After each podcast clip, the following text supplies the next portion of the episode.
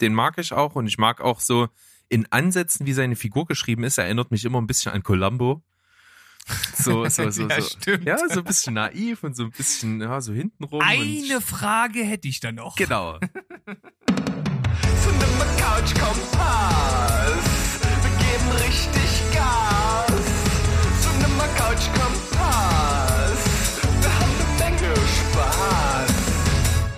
Aus dem Lachen direkt in die heutige Folge, denn Berg und ich, wir haben gerade versucht, uns zu synchronisieren und wir haben natürlich wieder, wie wir so sind, einfach völligen Schwachsinn gelabert, aber eine, ein Start in die Folge kann doch eigentlich nicht besser sein, als da so ein bisschen reinzutaumeln und sich dann zu fangen, wieder auf die Beine zu kommen und dann was richtig Schönes draus zu machen. Genau, die komödiantische Energie nehmen wir mit hier bei Steven Spoilberg, dem Podcast mit Steven. Und mit Berg. Hallo. Genau, Hallöchen. Und wir sind wieder bei Cinema Couch Kompass, denn wir haben den ganzen Juni keinen Cinema Couch Kompass gemacht und jetzt müssen wir Cinema Couch Kompass nochmal machen und jetzt habe ich ganz viel Cinema Couch Kompass gesagt und es hat sich einiges angehäuft. Ja, ich wollte gerade sagen, sag doch nochmal Cinema Couch Kompass, weil du kannst das so schön. Genau. So machen wir Cinema Couch Kompass, Cinema Couch Kompass, Cinema Couch Kompass. Sag das mal zehnmal schnell hintereinander. Ja, dann äh, irgendwann löst sich dann der Klang der Worte in ein großes Nichts auf und es klingt einfach nur nach Kauderwelsch. Ja, so ist das. So wie so, so wie Schüssel. Schüssel. Schüssel. Schüssel. Schüssel. Schüssel. Schüssel. Schüsseldissel. Und ähm, bevor wir jetzt äh, ja die, die nächsten zehn Hörer in den ersten zwei Minuten hier verlieren, machen wir einfach weiter mit irgendwas Gehaltvollem. Und zwar Cinema Couch Kompass bedeutet ja, wir stellen euch vor, was wir in der letzten Zeit so geschaut haben, geben dazu eine kleine Einschätzung. Und ich kann so viel sagen, Filme haben wir auf jeden Fall einen ganzen Arsch voll dabei, Serien haben wir einen ganzen Arsch voll dabei, wobei Berg da den größten Arsch voll mit hat. Und bei mir ist es, ist es viel reingeschaut, aber noch nicht durchgeschaut. Und wir haben uns jetzt auch überlegt, dass wir diese Sachen wirklich nur anteasern im Sinne von, hab die ersten Folgen geguckt, darum geht's, ganz kurz vielleicht und finde ich gut oder finde ich nicht, schaue ich weiter und keine große Erklärung mehr dazu. Genau, so machen wir das. Und ich würde einfach mal sagen, wir nutzen jetzt dafür auch den ersten Block einfach hier und Ja. schmeißen in selbigen auch das einfach rein, was wir in den letzten Folgen, Wochen, was auch immer als Empfehlung der Woche hatten oder irgendwie mal angedeutet haben, dass wir das nochmal ganz kurz nennen. Und das wäre jetzt bei mir, ich fange da mal ganz kurz an, wir machen ein kleines Ping-Pong-Verfahren. Wir haben natürlich die Folge zu den Ninja Turtles Filmen gemacht und da Mhm. habe ich natürlich alle drei Filme gesehen. Find wie gesagt den ersten inhaltlich mit am besten und den zweiten, der macht halt einfach ein bisschen mehr Spaß, ein bisschen mehr Action, ein bisschen mehr dumme Sprüche drin. Die sind also, halten sich dadurch die Waage mit 7,5 von 10 auf meiner Seite. Und der letzte ist, naja, den äh, hätte man auch lassen können. Also da gebe ich noch mit Kindheitsnostalgie Bonus 6 von 10. Aber eigentlich ist er weniger wert. Ja. Ich habe es ja leider nicht gesehen. Ich wollte ja zumindest den ersten noch schauen, habe es aber nicht geschafft, weil das Internet tatsächlich an dem Tag tot war. Und ähm, bin also nicht nochmal in den Genuss gekommen, aber dafür habe ich die Folge, diese ausführliche Folge, ein bisschen moderiert. Hört euch das gerne an, da kriegt ihr also nochmal die, die volle Packung Turtles Review. So sieht's aus. Ich habe äh, die zehnte Staffel von Modern Family angefangen. Mhm. Erste, erste Folge geschaut und Business as usual. Es macht immer noch Spaß, es sind immer noch lustige Ideen dabei. Ich freue mich einfach auf die nächsten, weiß ich, was sind's, 22 oder 23 Folgen, die kommen. Macht irgendwie immer noch Spaß. Also man kann schon sagen, dass vielleicht so minimale Abnutzungen so langsam da sind, weil wenn man praktisch ähnliche Witze und ähnliche Charaktere halt immer wieder bekommt, dann ist halt irgendwann die Luft auch raus. Aber trotzdem macht's noch Spaß. Also Das glaube ich gern. Das ist eine Ja. Serie, die ist einfach viel gut. Wenn man die Figuren mag, dann können die Figuren auch machen, was sie wollen und dann funktioniert das trotzdem. genau. Ich habe Like Crazy in unserer letzten Folge als Empfehlung der Woche gehabt. Das ist dieser Film mit 250.000 Budget lediglich, dieser äh, eigentlich Liebesdrama, wenn man so will, mit sehr guten Schauspielern und wäre das Budget da gewesen, wäre es wahrscheinlich ein richtig überragender Film gewesen. Trotzdem hat der Film fast vier Millionen weltweit eingespielt, also das 16-fache vom Budget und das ist eigentlich schon mal eine ganz gute Nummer. Kann, kann man sich auf jeden Fall mal angucken, ist aber wie gesagt insgesamt kein überragender Film, wenn man jetzt das Budget bedenkt, würde ich so irgendwo 7 von 10 geben. Ich fand es aber insgesamt eben eher so 6,5 von 10. Hm.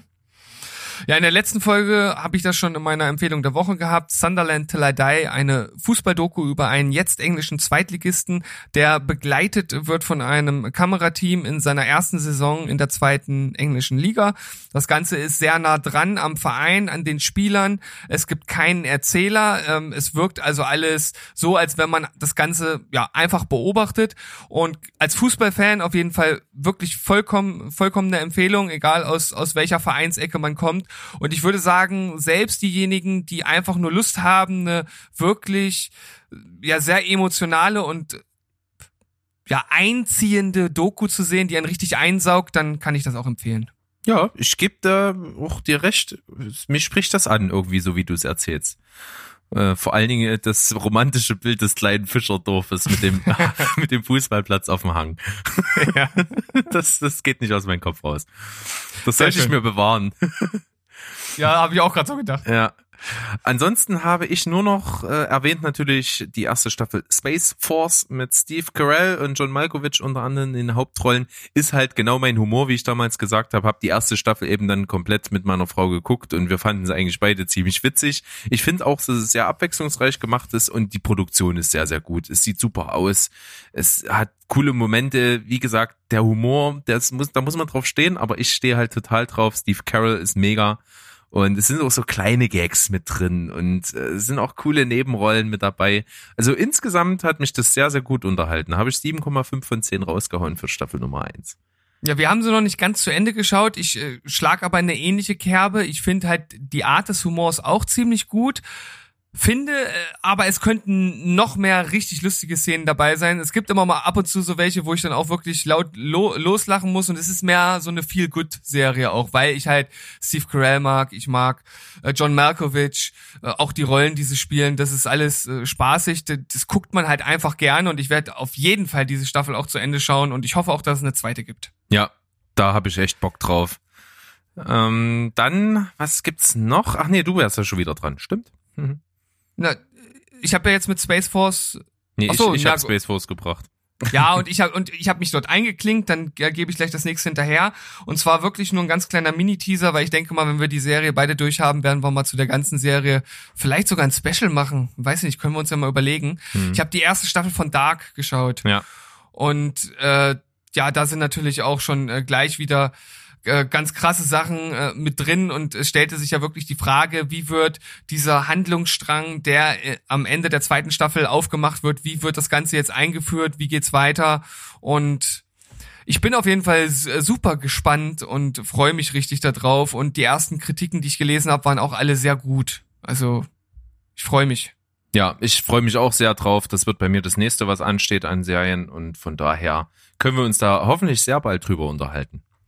Und das letzte von mir in diesem Blog ist der Film, den ich angesprochen hatte in unserem Live-Podcast vom 28. Juni.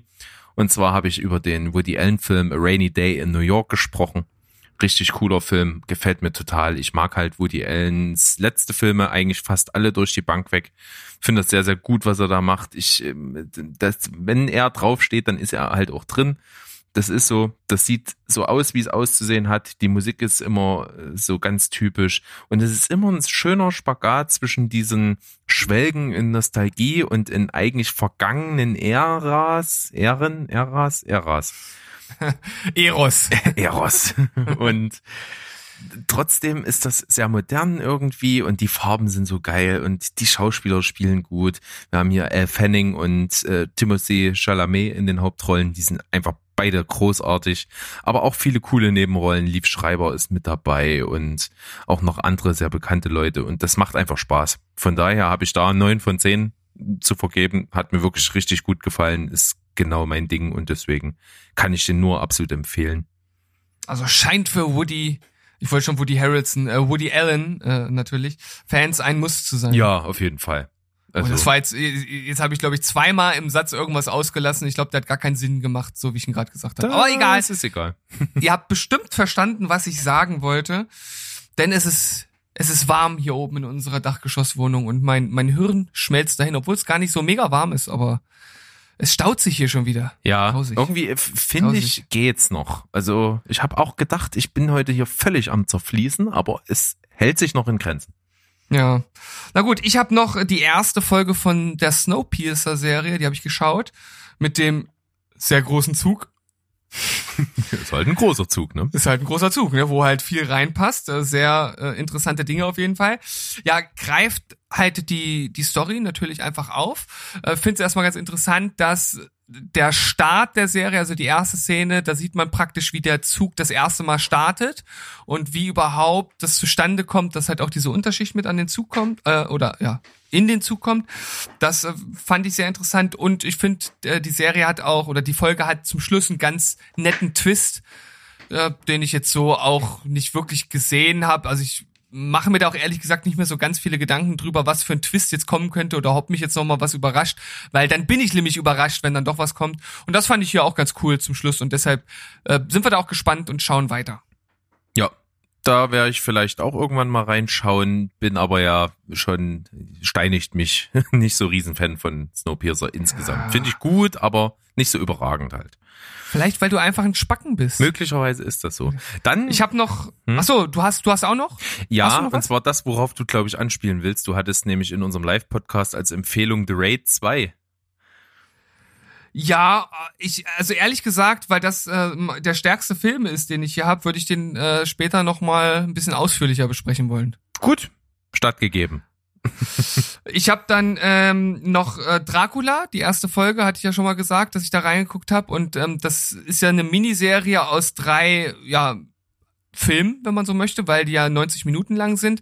Und also der erste Film ist wirklich unglaublich gut, hat halt auch ein, äh, ein krasses Ende und da gibt's halt auch wirklich so eine Szene, die, die finde ich einfach so genial, obwohl die eigentlich ziemlich simpel ist. Aber alleine durch diese ja, wie soll man das sagen, durch diese Mythik, die äh, Dracula umschwebt, und da gibt es ja gewisse Dinge, die man gegen ihn einsetzen kann und so, gibt's dann da halt so eine Szene, die halt wirklich das halt extremst gut ausreizt. Und das hat mich gepackt, das hat Spaß gemacht und die zweiten zwei äh, oder die anderen beiden Folgen werden auch noch geschaut.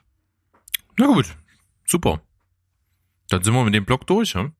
Richtig. Na, sehr, sehr schön. Da haben wir ja schon mal vorgelegt. Schlag auf Schlag ging das hier. Aber richtig, haben gut vorgelegt und jetzt gehen wir einfach mal ein bisschen abseits unserer gewohnten Form vor. Wir machen jetzt also Filme und Serien gemischt aufsteigend mit ihrer Wertung. Ja, wobei bei mir wird's jetzt gar nicht anders sein, weil ich habe keine Serie, die ich habe, äh, die ich vorstellen kann. Bei mir sind's tatsächlich nur Filme heute. Ja. Elf Stück. Na, ist doch nicht schlecht. Ich fange einfach mal mit einer Serie an und zwar habe ich die dritte Staffel von der Serie The Sinner geschaut. Ja, Jo. schön. Ja, schön, wenn es mal schön gewesen wäre.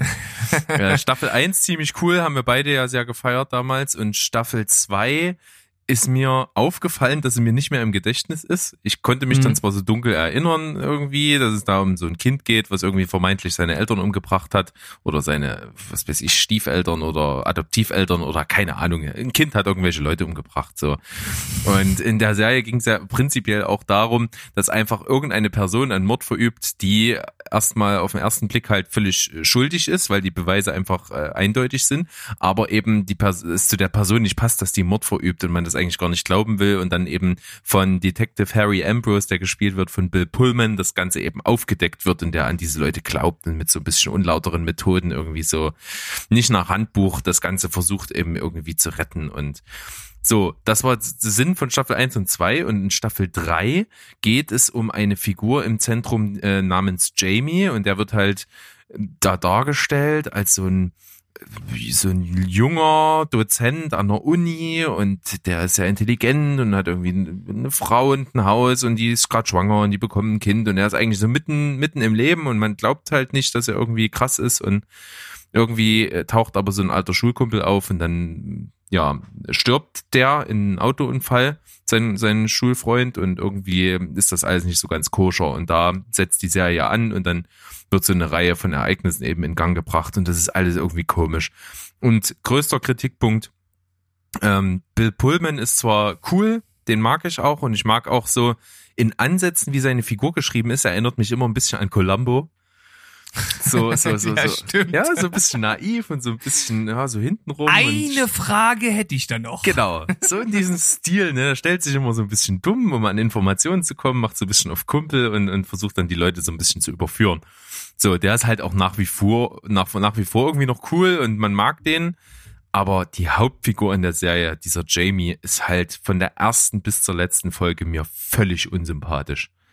Ich, also, das weiß ich nicht, ob man, eigentlich ist doch der Sinn, dass die Figur halt so sympathisch sein soll, dass man, dass man der nicht wünscht, dass die jetzt ins Gefängnis kommt für den Mord äh, und, und, und sich wünscht, dass die vielleicht auch gar nicht dran schuld ist, irgendwie so. Und das hast du hier halt gar nicht. Ich denke mir halt die ganze Zeit, komm, Spacken, hau ab. So, es ist, weiß ich nicht. Mag ich halt Schlechte, nicht. sch schlechte Voraussetzung. Ja. Ich find's auch irgendwie nicht so cool gespielt und ich find auch die Art, wie das aufgebaut ist von der Handlung her, echt scheiße. Du hast hier ganz viel dieses Stilmittel, dass eine Handlung so irgendwie vermeintlich passiert ist und du fragst dich erstmal, okay, wie ist denn das jetzt dazu gekommen? Und da, dann entsteht ja so eine Art Mystik.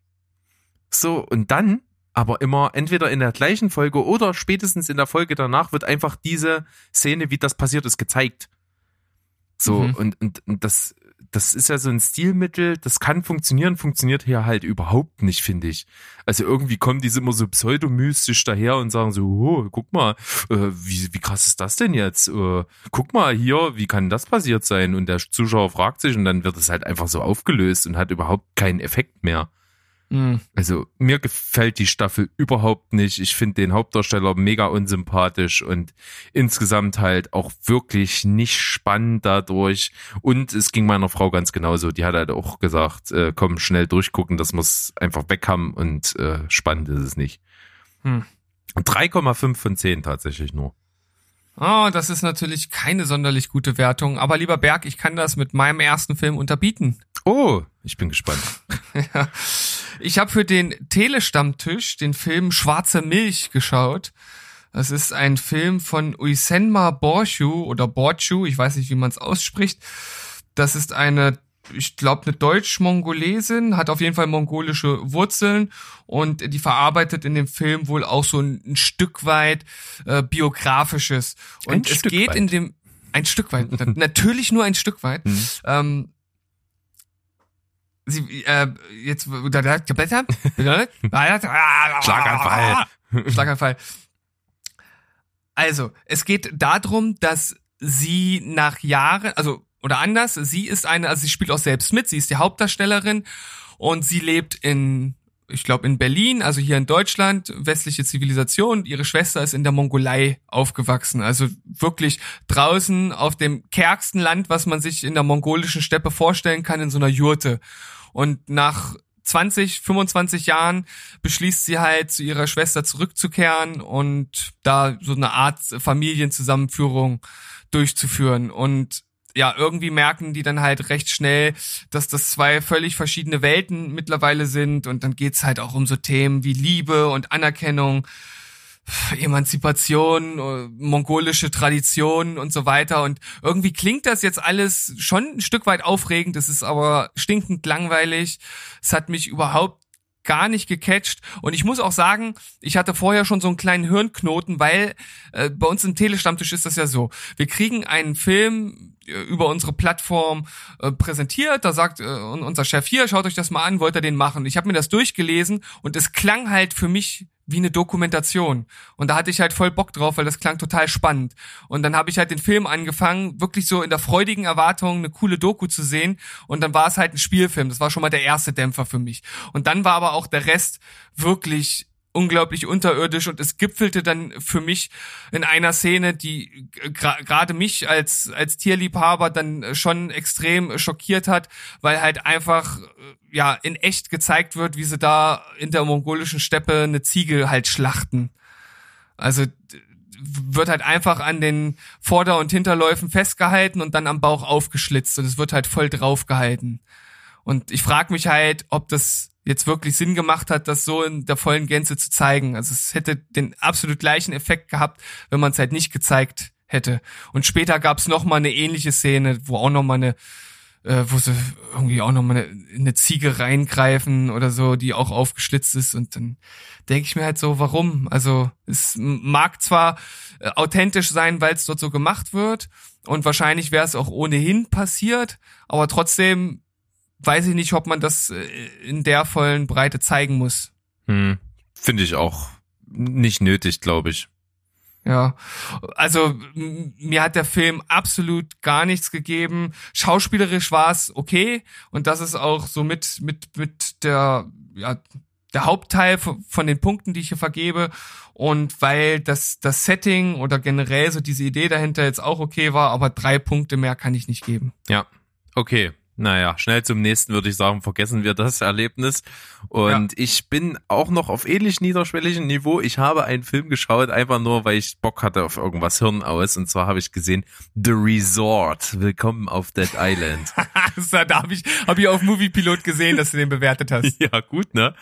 Ja. Und im Grunde genommen ist es, ich habe das Spiel Dead Island nie gespielt, das Computerspiel, aber es soll wohl ein bisschen irgendwie auch daran angelehnt sein. Es ist im Grunde genommen einfach so, dass die Welt eine Zombie-Pandemie überlebt hat und dass es aber noch eine Insel gibt, irgendwo so Richtung Philippinen oder sowas, glaube ich, wo eben Zombies noch sind und das haben die als im Grunde genommen als Freizeitpark aufgebaut. Also Jurassic Park nicht mit Dinos, sondern mit Zombies. Und man kann da eben äh, für, für teuer Geld eben hinfahren und kann dort dann auf Zombie-Safari gehen. Und die dann dort halt reihenweise über den Haufen knallen. Ja, okay. So. Und natürlich, es kommt, wie es kommen muss. Es geht natürlich schief und da irgendwie äh, geht dann, äh, als dann diese Gruppe von Leuten eben dort in dem Park ist, da gehen die ganzen Zäune auf und irgendwie versagt das Sicherheitssystem und naja, Ausbruch und war ah, alle panisch und Zombies. So. Und das sieht halt einfach scheiße aus. Das muss man einfach sagen. Es ist halt wirklich trashig und grottenkacke gemacht. Die Zombies selbst sehen gut aus. Das äh, muss man so gut erhalten. Also da können die sie, brauchen die sich auch nicht weit weg von The Walking Dead verstecken. Also die, da haben sie sich Mühe gegeben. Die sehen wirklich cool aus. Aber so wie es gefilmt ist, ist es halt ultra trashig. Es sind so furchtbar schlechte Kameraeinstellungen, ein katastrophales, wie sagt man, ähm, wie heißt denn das? Color Grading, ganz furchtbar. Also sieht jede Bildeinstellung anders aus. Und die Schauspieler sind auch sehr, sehr unterirdisch. Auch so inklusive halt, ne, äh, Eye-Candy-Mädels, die einfach nur gut aussehen und dann halt schnell sterben müssen, weil sie irgendwie zerfleischt werden. Und naja, gut. Also hat alle Zutaten, die so ein schlechter Zombie-Trash-Film braucht und kann man sich echt getrost schenken. Trotzdem war es in gewisser Weise schon auch irgendwie unterhaltsam, aber es ist natürlich ein alter Hut und abgedroschen und fügt halt dem Zombie-Genre halt nichts hinzu. Deswegen nur 3,5 von 10 braucht man nicht unbedingt.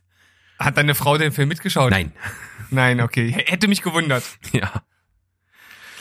Ja, ähm, also ich bin ja durchaus für so einen Trash offen, aber er muss halt einen gewissen Charme halt haben. Und wenn der halt fehlt und wenn's wenn's irgendwie gut aussehen soll auf eine gewisse Art und Weise und es dann trotzdem verkackt wird, dann hat halt der Film auch verkackt. Ja, gebe ich dir vollkommen recht. Ja. Tja, eben habe ich noch eine Doku erwartet bei meinem nächsten Film habe ich da noch eine bekommen, auch einen Film, den ich für den Telestammtisch geschaut habe, und zwar Sonne im Herzen, Aussteigen für Anfänger. Und wie der Titel schon suggeriert, oder zumindest der, der Untertitel, der Beititel, Aussteigen aus der Gesellschaft, also was gibt es für alternative Lebensformen neben dem gängigen Prinzipien, die so unsere westliche Welt einem anbietet. Und da gibt es den Volker Meyer-Dabisch, das ist der Regisseur des Films und auch, wenn man so möchte, der Hauptprotagonist, nach eigener Aussage selbst eine Art Aussteiger. Da sind wir auch schon direkt beim ersten Kritikpunkt. Es kommt halt völlig unauthentisch rüber. Also ich nehme ihm das zu keiner Sekunde ab. Er wirkt auf mich im Grunde genommen wie so ein äh, Jenke für Arme, hier der von RTL. Äh, sieht ähnlich aus, hat einen ähnlichen Gestus und ein, ein ähnliches Charisma in Anführungszeichen. Ob das jetzt für den einen positiv oder negativ ist, das müsst ihr selbst entscheiden. Und der möchte halt herausfinden, ja, was Leute so machen, wie sie ausgestiegen sind. Und schon der Anfang ist halt mega unauthentisch. Man merkt halt, dass es extrem gestellt ist, dass er da auf irgend so äh, auf irgend so Wagenhof geht, äh, wo dann halt da so ein Pärchen ist, äh, das halt ausgestiegen ist. Und es ist halt auch so ganz klischeemäßig, dass die halt irgendwie Zirkus machen. Und ja und er möchte das irgendwie so darstellen, dass er da so ganz zufällig halt reingeht und sich dort umschaut und auf einmal ist da jemand und dann sagt er, ach hallo, ihr seid hier und es wirkt halt alles einfach mega gestellt. Und äh, generell hat man die ganze Zeit eigentlich so ein bisschen die oder oder die Wirkung ist so ein bisschen, er geht nur von einem zum anderen, von A zu B zu C zu D von einem zum anderen, stellt die kurz vor oder stellt sie auch ein bisschen zur Schau. Also manchmal ist es auch so ein bisschen einfach so eine Freakshow von komischen Leuten, die er dort, dort halt einfach zeigt. Und am Ende ist die Doku halt einfach zu Ende. Er steigt in sein Auto, das er die ganze Zeit schon genutzt hat, um zu den Leuten zu fahren und fährt halt einfach weg. Und es gibt halt auch keinen Erzähler und also ich war vollkommen enttäuscht. Also ich habe mir echt viel davon versprochen, weil ich das Thema insgesamt erstmal interessant finde, weil ich schon denke, dass man irgendwie gewisse Alternativen zum Jetzt durchaus äh, entwickeln muss, weil immer so weiter wie jetzt, so wird's halt ewig halt nicht gehen. Und ja, hab mir einfach ein bisschen mehr Denkanstöße äh, gewünscht und weniger Freakshow. Das Einzige, was ich wirklich interessant fand oder nicht interessant, weil ich kannte es schon, aber gut jetzt für den Film oder das, was man als gut herausstellen kann. In der Mitte gibt's ein Segment, wo er mit dem äh, äh, Vereinsgründer von Mein Grundeinkommen spricht.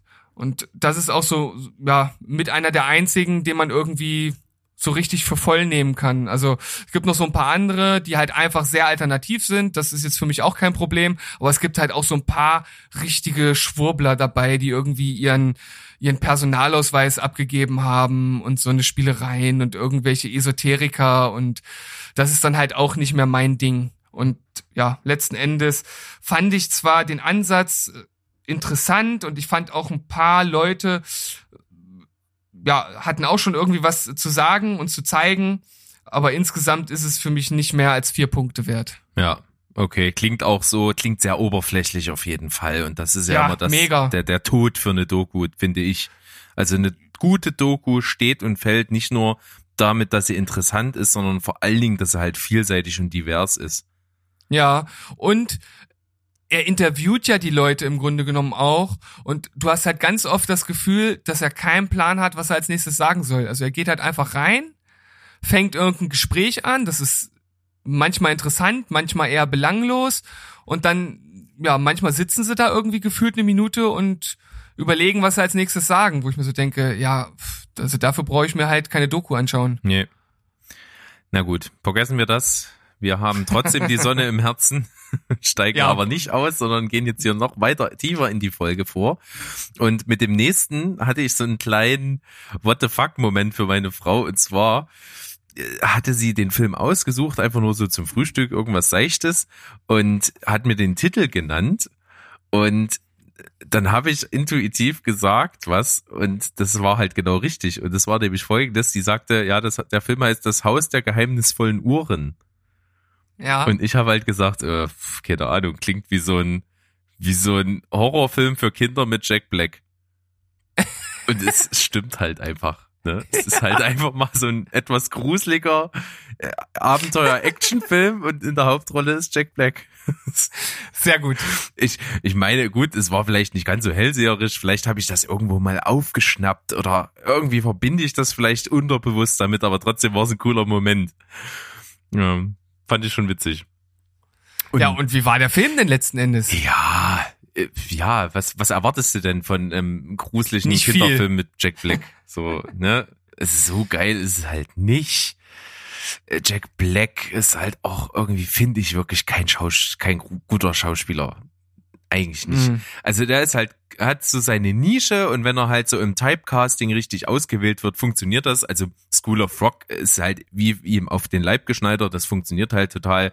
Und auch natürlich Tenacious D, logischerweise, weil es ja halt äh, ziemlich authentisch einfach ist, passt auch. Aber sonst finde ich, hat der irgendwie in Hollywood-Filmen noch nie für mich was Gutes abgeliefert, wo ich sage, wow, cooler Schauspieler. Also, ja, Der, der, der Mann ist seine eigene Nische. Das kann man Ja. zusammenfassend sagen. Prinzipiell ist es natürlich für eine jüngere Zielgruppe gemacht. Es ist halt so ein bisschen mystisch und es ist, also ich finde dann halt irgendwie so bei, du merkst, als Erwachsener kannst du dem nicht viel abgewinnen. Das ist halt wirklich balla irgendwie. Was man hervorheben kann, es ist gutes CGI. Das sieht cool aus. Es sind äh, die Action-Szenen, die drin sind, die sind halt auch wirklich rasant geschnitten und gut gemacht. Das funktioniert und man merkt schon, es steckt ein bisschen Geld drin, aber insgesamt hat mich das halt storymäßig und schauspielerisch halt auch gar nicht abgeholt. Selbst selbst Kate Blanchett in der Nebenrolle reißt da irgendwie nichts raus. Und ja, Durchschnitt, ich bin nicht die Zielgruppe 5 von 10, ich bin magnetisch. Naja, das ist ja zumindest noch so weit durchschnittlich, dass man den wahrscheinlich so beim Frühstücken, wie du es auch selbst gemacht hast, noch weggucken kann. Ja, genau. Ja. Dafür hält's her.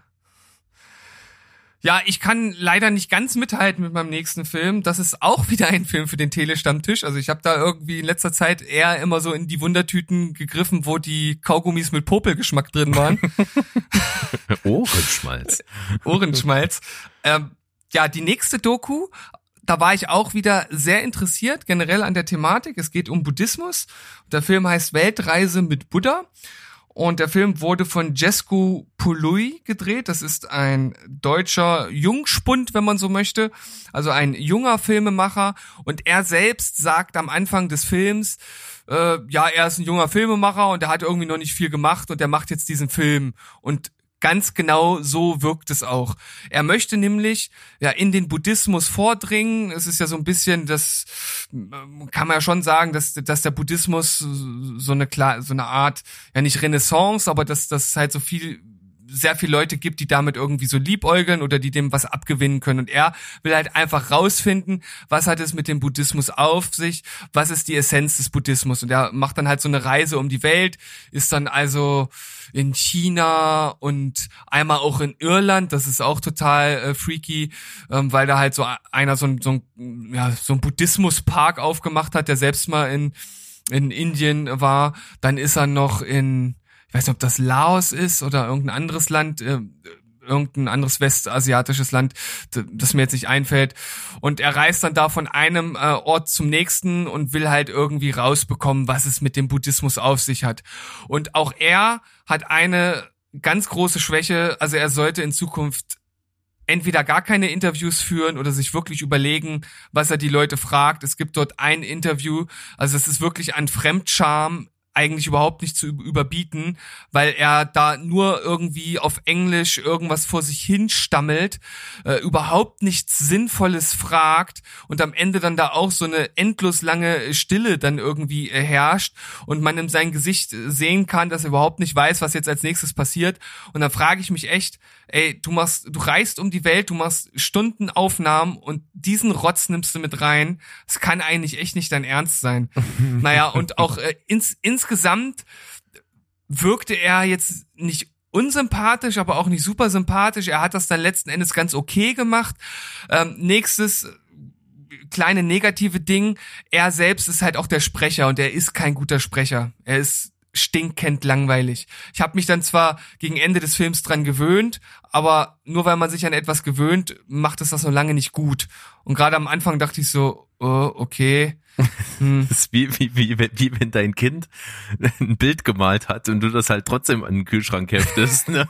ja, Das genau. sieht halt trotzdem nicht gut aus, aber es ist halt, ne, wo du dir dann sagst, Ja. ja, okay, komm, mach ich dran, Ja. es ist schön geworden. Also das, das Einzige, was man hier wirklich ihm zugute halten kann, dass er das halt alles irgendwie selbst gemacht hat, dass er da halt diese Reisen auf sich genommen hat, dass hier und da mal ein paar interessante Einblicke da sind, aber so insgesamt hatte ich auch nie das Gefühl, dass er sich so wirklich für den Buddhismus ähm, irgendwie interessiert hat. Und ja, es ist letzten Endes auch so ein Abarbeiten von Stationen und ähm, auch so ein Stück weit, ja, auch Freakshow. Er ist dann in einem in einem Kloster in, oder es nennt man, nennt man das auch Kloster? Oder Shinto-Schrein oder wie auch immer in China. Und dort gibt es sehr fortschrittliche buddhistische Mönche, die ein die einen Roboter gemacht haben, der einen Fragen zum Buddhismus erklärt. Gott, klingt so das ein, doof. so, ja, so, so ein Robotermönch. Wo ich mir auch so denke, ja, ich meine, klar sollte man irgendwie den Buddhismus vielleicht ins 21. Jahrhundert holen, aber Die Frage so? ist, muss man das bei einer Jahrtausenden alten äh, Religion, Kultur, Lebenseinstellung?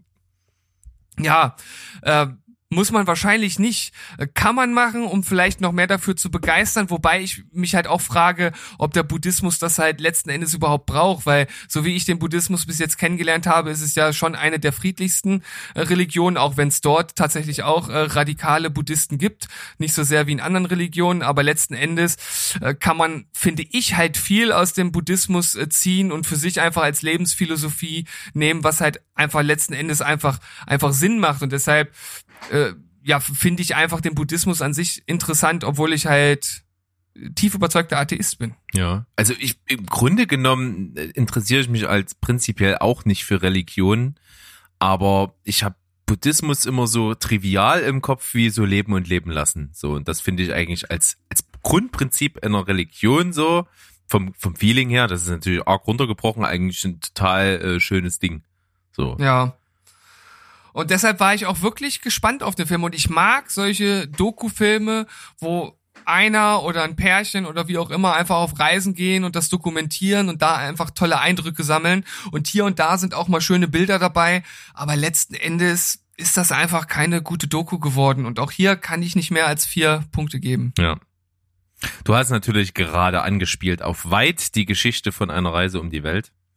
Ja, Fantastischer Film. der, der ist mindestens doppelt so gut Ja. von der Punktzahl. Also wer- ich habe wer- mir Genau, Ja. auf jeden Fall. Wer, wer also da Bock drauf hat, googeln. Auf deren Website kann man den gucken für einen schmalen Taler. Und auch nur dort, also kriegt man nicht woanders. Ja. Äh, Das lohnt sich. Also das ist gut investiertes Geld. Eine wunderbare Weltreise-Doku. Berg, was hast denn du als nächstes? Starten Oh, wir so oh, langsam oh. in etwas interessantere Gefilde. Äh, durchaus. Also jetzt kommt das richtige Konfliktpotenzial zutage. Ich habe jetzt einen Film bei mir mit nicht so einer guten Wertung versehen und Ja. mich werden Herrscharen von Leuten steinigen, allen voran unsere Kollegen von Nein, The Critic, The Fan and The Movie. Okay. Ich glaube nämlich, die feiern den total. Und zwar habe Ja. ich jetzt geguckt, den Film Ad Astra. ah, hatte ich gesehen, dass du ihn bewertet hast. Ja. Und äh, ich weiß auch, dass der Film äh, auch ziemlich viele Kritiker hat. Also der, der ist zwar insgesamt bei der Kritik äh, gut weggekommen, aber ich weiß, dass es auch viele gibt, die sagen, es ist ein Scheißfilm. Ja, und das kann ich halt nachvollziehen.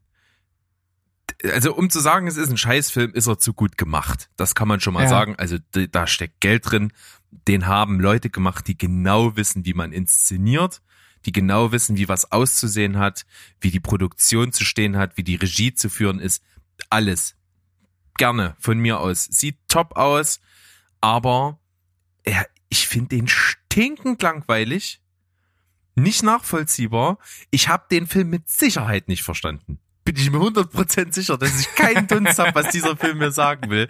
Aber der Film ist halt auch so dröge gemacht, dass ich halt null Interesse habe, mich damit zu befassen.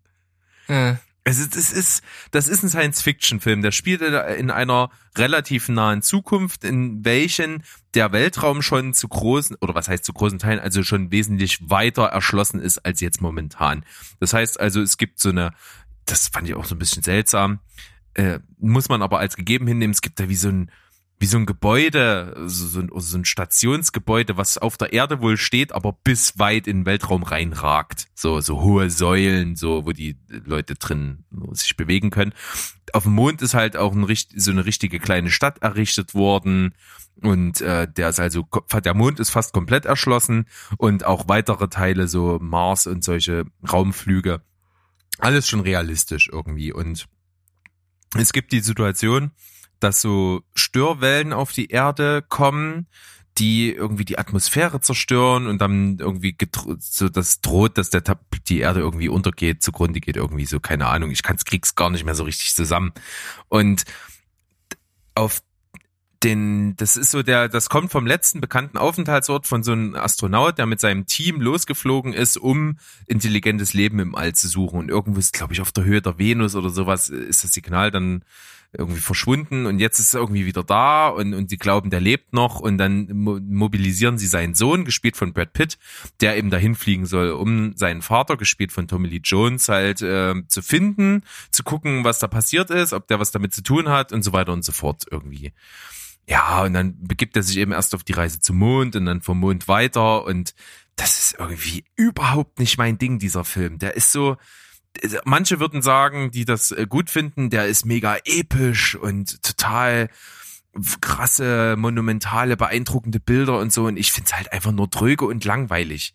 Es, ist, es Hm. hat mir nichts gegeben. Ich find's null interessant. Ich fand's einschläfernd und ich fand's auch nicht so gut gemacht, dass ich mir mich dann wenigstens an Bildern oder so berauschen konnte. Es hat null Nerv bei mir getroffen. Deswegen 5,5 von 10 weil weil es mir einfach nicht gefallen hat. Es ist aber trotzdem sehr sehr hochwertig gemacht. Also das da gibt's nichts. Ja, das ist dann wahrscheinlich genau diese Punktzahl, die du jetzt gegeben hast, ne? dass die halt dem Tribut zollt. Genau. Also mir hat er nichts gegeben, aber ist eben gut gemacht, genau. So kann man es gut Ja. zusammenfassen. Deswegen ist es bei mir auch ein bisschen über Durchschnitt rausgekommen, aber ich habe nicht verstanden. ja, irgendwie habe ich trotzdem Lust, den mal zu schauen, einfach um mitreden zu können. Ja, Und vielleicht werde ich ja demnächst mal die Chance haben, mal schauen. guck mal. Würde mich auf jeden Fall sehr interessieren, was du so dazu sagst und wie du das aufnimmst. Ich kann mir aber nicht vorstellen, dass du ihn gut findest. Ich, also Ja. ich weiß es nicht, würde mich irgendwie wundern. Mhm. Also ich, ich bin auch, ich, ich bin selbst gespannt, wie ich ihn finden werde. Hm. Aber wenn ich das gemacht habe, können wir nochmal drüber reden und dann können wir mal schauen, ob wir das Mysterium enträtseln können oder ob wir beide eher der Meinung sind, der gehört in die Tonne. Ja. Ja, vielleicht äh, kann ich dich ja jetzt auf die Seite des nächsten Films ziehen, obwohl ich glaube nicht. Auch dieser Film wurde für den Telestammtisch von mir geschaut. Also wie gesagt, ich habe wirklich diese Popel-Kaugummis äh, gezogen.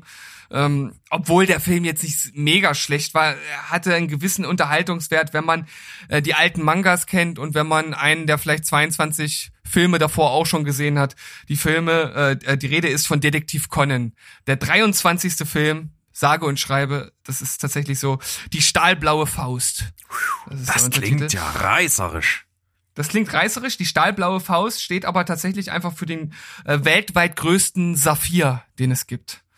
Hm. Und also es ist wirklich schwierig zusammenzufassen, worum es bei dem Film geht, weil es so viele kleine Einschübe und Charaktere gibt, die dort irgendwie mitmischen und was man halt sagen kann, es ist wie auch alle anderen Conan-Filme und Conan-Mangas halt eine Krimi-Geschichte. Es geschieht ein Mord und Detektiv Conan, der als äh, ja, ich glaube, er war Oberschüler damals. Das ist ja die, die Grundaus oder die Grundsituation dieser ganzen Serie, dass er als 17-jähriger Meisterdetektiv äh, ein, einen Fluch erliegt und in den Körper eines Kleinkindes versetzt wird, aber mit dem Geist des 17-Jährigen. Und er löst halt weiterhin Fälle, allerdings eher so indirekt, äh, indem er, oder beziehungsweise er, er löst sie schon selbst, aber andere ernten dann immer dafür die Lorbeeren. Es gibt da so einen anderen Typen, der eigentlich total der schlechte Detektiv ist und der ist dann halt, äh, er, er steht dann im Rampenlicht und ist dann halt der Mega-Detektiv und er ist immer so eigentlich der, der äh, Puppenspieler im Hintergrund, um das jetzt mal so grob zusammenzufassen. Gibt auch noch so ein paar andere Charaktere. Also in dem Film sind alle wichtigen Charaktere drin, die es auch schon seit Beginn der Mangas gibt. Und das war bei mir halt so ein bisschen die Angst, weil ich seit Ewigkeiten keinen Manga mehr gelesen habe äh, von Conan. Ich habe auch nicht einen einzigen Kinofilm gesehen gehabt und ich wollte den halt nur so aus Nostalgiegründen schauen und dachte, oh, hoffentlich verstehe ich überhaupt, worum es geht. Aber im Grunde genommen kann den jeder schauen, der ein bisschen was von Conan irgendwann mal gesehen hat. Und das zeigt ja schon, dass sich da nicht viel getan hat in den letzten Jahren. Was man aber dazu sagen kann, 23. Film, da muss ja irgendwas hinterstecken. Und der Film hat in Japan mehr eingespielt als Avengers Endgame. Krasse Scheiße, ey. Also die spielen, äh, die spülen richtig Kohle in die Kasse, die Filme. Das sind absolute Hits dort. Und Das ist Ja, so wie gesagt. unvorstellbar. Also prinzipiell, wie halt oft auch dieser, dieser Markt dort tickt. Also gerade wenn du auch auf die Musikindustrie rüberschielst, dass halt da irgendwelche Bands, von denen hier noch nie jemand gehört hat, halt irgendwie ähm, hundertmal so viele Klicks am Tag auf Twitter haben wie Justin Bieber, dann, Mhm. dann, dann fragst du dich, was sind das für Dimensionen? Das ist wirklich krass. Also du sagst ja, Musikmarkt ist halt riesig. Die haben auch einen riesigen Film und natürlich besonders einen riesigen Anime-Markt. Und man muss ein bisschen relativierend dazu sagen, diese ganzen Disney-Sachen sind dort halt einfach generell nicht so groß wie woanders. Aber trotzdem, ich glaube, der Film hat 90 Millionen oder so eingespielt. Hm. Und der wird einen Bruchteil davon gekostet haben. Also das ist äh, schon ordentlich. Ja, und letzten Endes ist es halt einfach eine Kriminalstory, wo jemand halt äh, stirbt und er muss den Mord aufklären. Also mal so ganz grob. Und dann spielt natürlich dieser, äh, dieser Saphir dort eine Rolle, der dann äh, von seinem Erzrivalen, mit dem er dieses Mal aber so eine Art Team eingeht, Ka Kaito heißt er, glaube ich, ähm, mit dem geht er dort so eine Unheile Alliance ein und muss sich dann einem anderen Gegner stellen. Und das Ganze spielt in Singapur, auch an einer wirklich real existierenden Stätte. Vielleicht kennt ja jemand dieses Hotel, das so drei Tower hat und oben so eine Art Schiff drauf. Kennst du das? Wenn ich sehe vielleicht.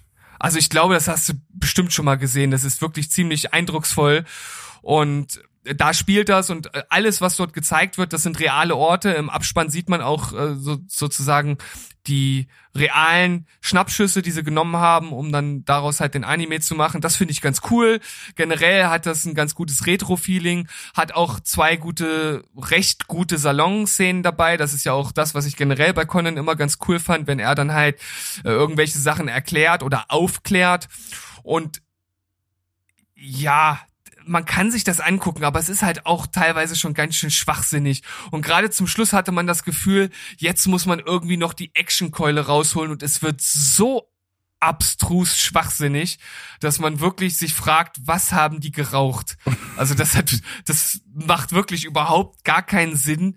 Also da muss man wirklich alle Hühneraugen zudrücken, die man hat, um zu sagen, dass das irgendwie funktioniert, was dann dort passiert. Und ja, aber letzten Endes und auch gerade für Conan-Fans eine 6 von 10. Okay, also ich, das ist was, was mich noch nie gerissen hat. Also ich habe auch noch nie eine Folge gesehen. Das ist, es hat mich noch nie angesprochen. Also auch die, die Mangas, ich glaube, das ist eine der Manga-Serien mit den meisten Mangas überhaupt. Also ich glaube, da gibt's über 100 Bände oder so. Also das ist Wahnsinn. Das ist teilweise unfassbar. Aber okay. Na, und, und, und man muss sich ja auch vorstellen, oder ich frage mich halt, kann man denn nach so vielen Kriminalgeschichten überhaupt noch mit neuen Ideen kommen? ja, guck dir mal Tatort an in Deutschland, ne? das ist so praktisch derselbe Rotz in grün. Ja, das stimmt natürlich. Da muss man und ja, aber beim Tatort ist es ja so, du hast zumindest noch unterschiedliche äh, Ermittler, unterschiedliche Charaktere, unterschiedliche Eigenschaften. Du kannst es immer anders aufbauen. Und bei Conan hast du halt immer Conan. Ja, okay. Also, Ist ein, ist ein aber ich weiß Punkt. natürlich, Hm. ich weiß natürlich, was du meinst. Ja. Ja, es ist eine Welt, die, wo mein Interesse noch nicht geweckt ist und vielleicht das auch nie geweckt werden wird, keine Ahnung. Ja, ich glaube, hier verpasst jetzt auch nicht zwingend was. Gut, okay. Beim nächsten, was ich im Programm habe, verpasst man auch nicht zwingend was. Wurde sehr gehypt und wenn ich jetzt mal so rückblickend betrachte, dass ich jetzt den Film auch gesehen habe, ein bisschen überhyped, weil es halt einfach mal wieder so ein Film ist, der so in diese äh, starke Frauen-Feminismus-Klamotte halt reinpasst, aber halt an sich als Film nicht stark ist. Hustlers mit Jennifer Lopez unter anderem. Ja, hatte ich auch gesehen, dass du den geschaut hast und war dann äh, tatsächlich ein Stück weit, ein Stück weit, man höre und staune, Mhm. äh, überrascht, dass du ihn nicht so gut fandest. Hm. Also, ich finde ihn nicht besonders toll. Also er ist storymäßig halt total abgedroschen. Das Ja. ist einfach das, was ihn besonders macht, finde ich, denn ich habe das noch nicht allzu oft gesehen. Der spielt halt so im Stripclub-Milieu. Also es geht halt darum, dass Jennifer Lopez da so die, die Oberstripper-Tusse ist in so einem Schuppen, der doch schon etwas edler ist tatsächlich zu dem Zeitpunkt, in dem das da anfängt, die Geschichte. Und dass halt in dem Stripclub dann immer neue Mädchen reinkommen, so als ja, Studentenjobber und sowas. Und die dann halt äh, so ein bisschen als, ja, wie soll man sagen, Mentorin sich aufspielt und die da so ein bisschen einführt und wie sie halt die, die Männer dort, die Lüsternen halt so über den Tisch ziehen können, um möglichst viel Kohle zu machen und bling bling und hast du nicht gesehen, alles so. Und ja, es läuft halt irgendwann aus dem Ruder und die ziehen halt wirklich auf eine betrügerische Art und Weise halt äh, die Leute dann dort ab und erpressen die teilweise und machen dann halt echt ein paar heiße Jahre mit viel Kohle und viel Fame und viel keine Ahnung, Dekadenz und allen möglichen und werden irgendwann leichtsinnig und dann, ja, fliegt das irgendwie auf und dann wird da das FBI auf, drauf aufmerksam und dann wird, fliegt das alles hoch und dann sollen die sich gegenseitig in so Verhören verraten, um Straffreiheit zu kriegen und so hat man alles schon fünf Millionen Mal in irgendwelchen anderen Filmen gesehen. So, das ist halt abgedroschen. Die Story fügt halt nichts, was ich kenne, irgendwas Neues hinzu. Das ist schon mal, finde ich, ein Punkt, wo du sagen kannst, so innovativ ist es nicht. Es ist schauspielerisch ganz gut, aber jetzt halt auch nicht, wo ich sage, boah, ist das eine Performance, was ich da sehe.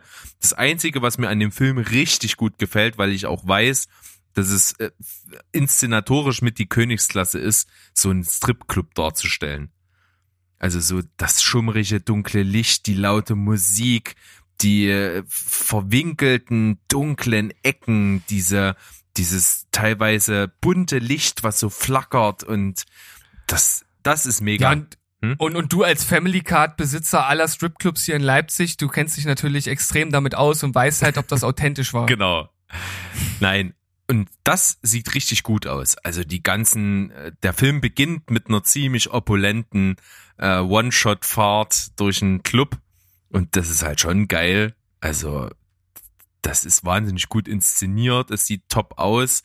Es ist halt auch cool geschnitten, sehr modern dargestellt auch einfach. Das, das passt.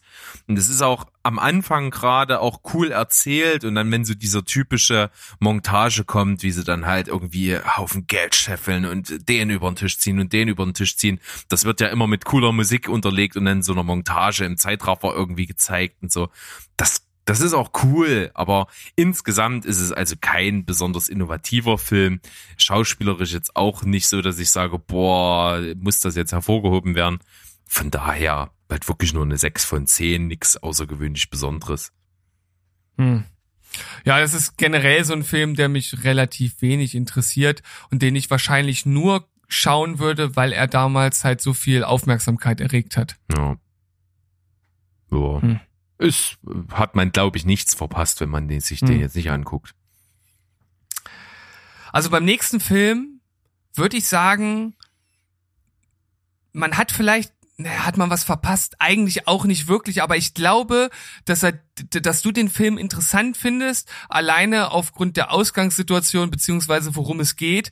Und ich kann es schon mal vorwegnehmen, der Film verliert für mich vor allem in den letzten Minuten, weil da ein Twist drin ist, der für mich alles mit dem Arsch einreißt, was vorher äh, aufgebaut wurde und was für mich halt null Sinn macht.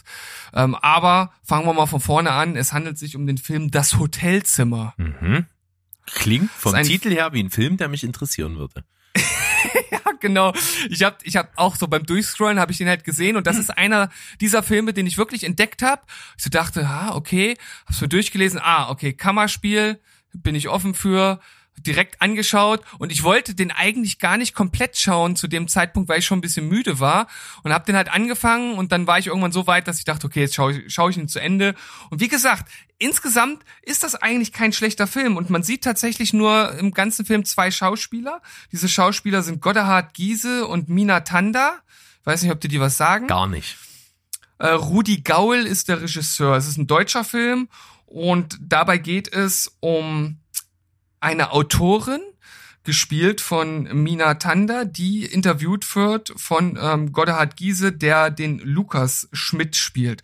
Und er gibt sich als Reporter aus, der sie halt zu ihrem neuen Buch befragen möchte und relativ schnell stellt sich dann heraus, dass er wohl jemand ist, der mit ihr mal zusammen zur Schule gegangen ist und er fängt dann an, sie zu einem bestimmten Ereignis von früher auszufragen, beziehungsweise das zurück in ihr Gedächtnis zu holen und dann beginnt so ein, wie soll ich sagen, doppelbödiges Katz und Maus und Antwort- und Fragespiel.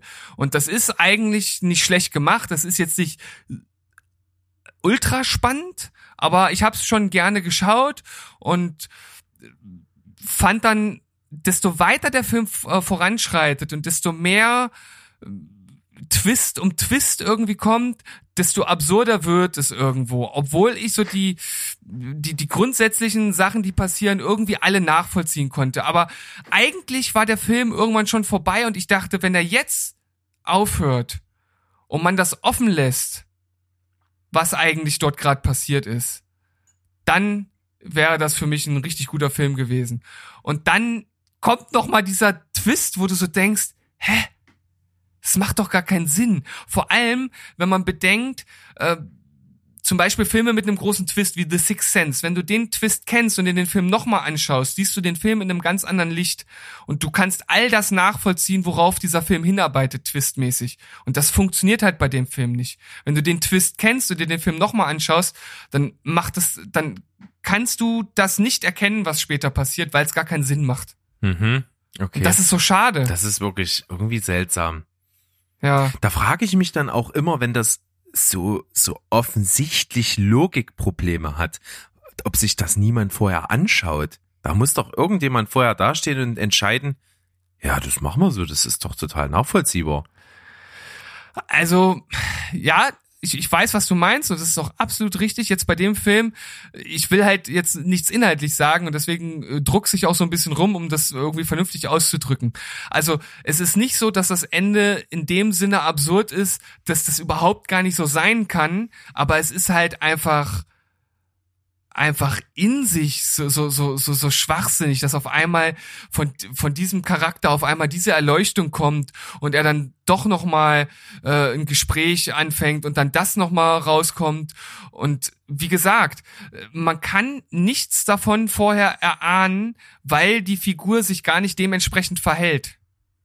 Hm. Das ist halt das Blöde. Also der Twist an sich, den hätte man schon einbauen können, aber dann hätte der Film anders geschauspielert werden müssen oder der hätte, hätte anders geführt werden müssen vom Drehbuch. Hm, ich bekomme Und langsam so eine Idee davon, was das sein könnte, so wie das, ja, ich Ja. verstehe, was das sein kann, ja. Hm. Aber mich, mich würde es total interessieren, wie du den Film findest. Okay. Kann man den Gibt's irgendwo bei schauen? Amazon. Okay. Ja. Versuche ich mal mit reinzupressen. Mach das mal. Mhm. Gut, was ich gemacht habe, ich hatte eigentlich nicht so Lust drauf, aber meine Frau hat mich ein bisschen bekniet. Komm, wir gucken das jetzt. Und da. Habe ich schon die Bewertung gesagt? Äh, Nee. Was? Fünf von zehn. oh, das ist gar nicht mal so gut. Nee, das ist, wie gesagt, wenn der Twist nicht gewesen wäre, hätte ich eine Acht gegeben. Also Ui. der hat Hm. mich, der hat mich so runtergerissen, weil ich einfach echt dachte, das kann nicht sein. Oh, Entschuldigung, mach weiter. Okay, na, da bin ich ja mal noch, noch gespannter, ob, ob das bei mir einen ähnlichen Effekt hat. Warum nicht? Okay, ähm, ich habe also die vierte Staffel Tote Mädchen Lügen nicht geguckt. Das ist ja auch gleichzeitig die finale Staffel. Mhm.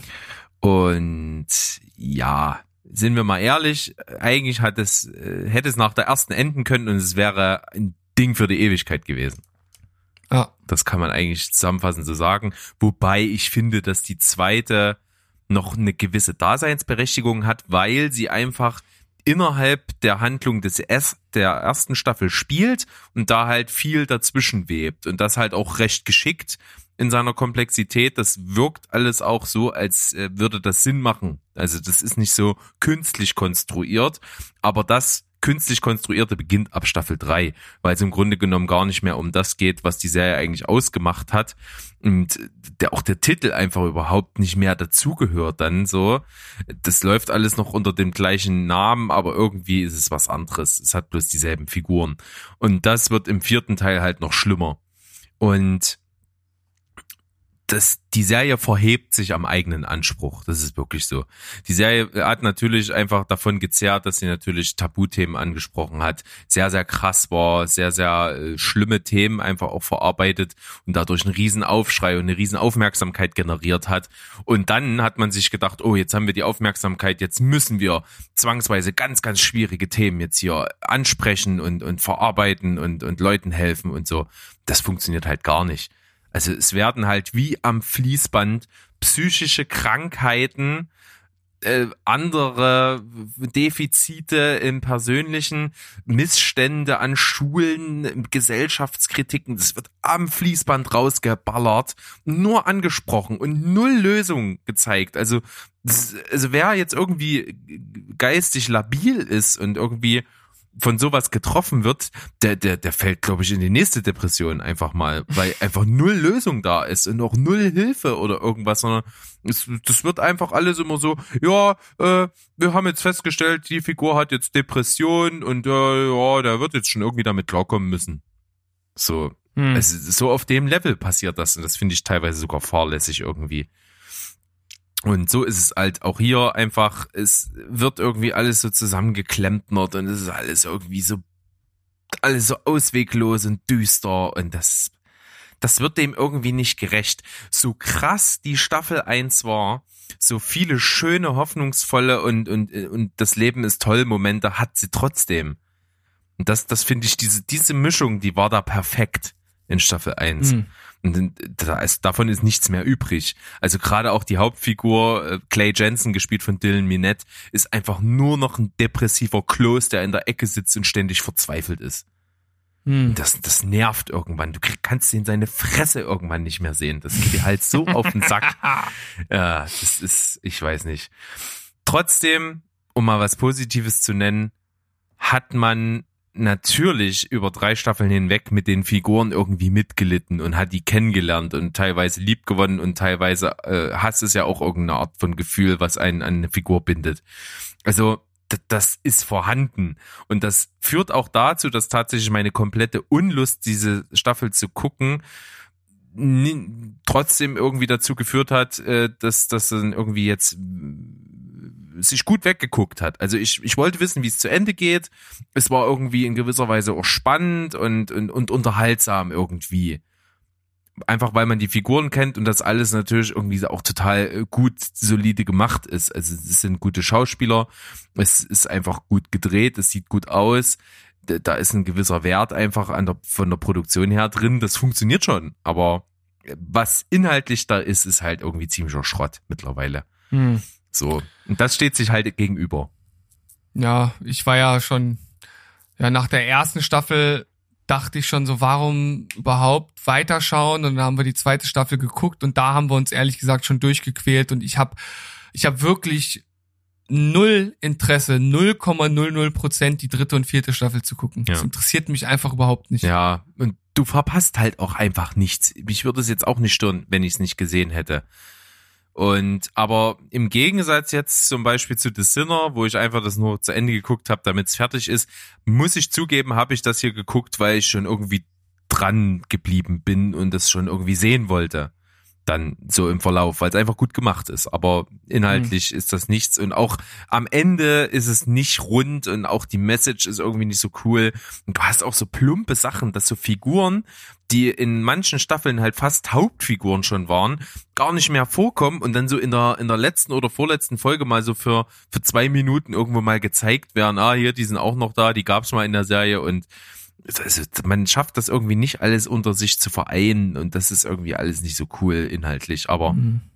sei es drum. Sechs von zehn mit Wohlwollen, weil ich die Serie einfach an sich äh, den Meilenstein mit Staffel 1 gesetzt hat und ja, Das ist ja noch sehr wohlwollend. ja, es ist wirklich sehr wohlwollend. Aber das Okay. liegt halt wirklich daran, dass ich von null Bock trotzdem dann die schon ziemlich krass durchgebinscht habe. Hm. Na gut, dann kommen wir mal zu einem absoluten Mega-Blockbuster aus dem Jahre 2019 und zwar Gojira. Mhm. Godzilla 2 King of Monsters habe ich Ach, geschaut. krass. Und ja, also storymäßig braucht man da jetzt halt nicht allzu viel drüber verlieren. Ähm, Ja, man wollte einfach Ende- nur einen Rahmen schaffen, dass die äh, bekannte äh, Supermonster-Klopperei stattfinden kann mit geilen Effekten. Ja, so, so könnte man das äh, zusammenfassen. Und dann noch ein völlig überflüssiges und leider für solche Blockbuster obligatorische Familiendrama drumherum basteln muss, was mich einfach nur abkotzt. Warum? Es ist so überflüssig. Es interessiert kein Schwein. Okay. Es ist wie bei 2012. Wen interessiert das, ob da irgendein Spacken seine Familie äh, verliert, wieder zusammenkommt oder so? Es ist doch, Das ist doch völlig überflüssig. Ja, ja, also das so so so das ist so vom Reißbrett, ne? Äh, äh, Familie auseinandergebrochen, Ja. geschieden Oh. und äh, dann ist aber Frau und Kinder sind in Gefahr und der äh, kommt und und und versucht sie zu retten und dann finden die in dieser Not zueinander und so kann kann man eigentlich nicht so viel fressen, wie man kotzen will.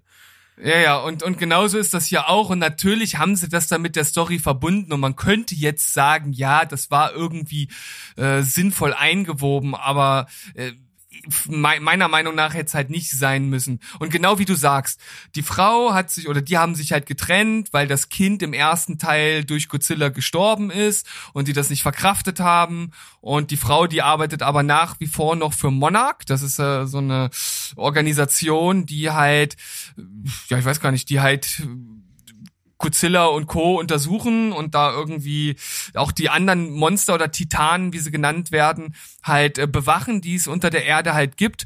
Und ähm, die Frau hat so ein Gerät er erfunden, der der Orca heißt er, glaube ich, äh, womit man halt sozusagen Wellen aussenden kann, die sich mit dem Monster synchronisieren und wodurch man die wie eine Art steuern oder aufwecken kann. Und das wird natürlich geklaut. Dann wird halt das der Ober das Obermufti-Monster, so ein dreiköpfiger Drache, äh, befreit. Und Godzilla war beim letzten Obermufti-Monster.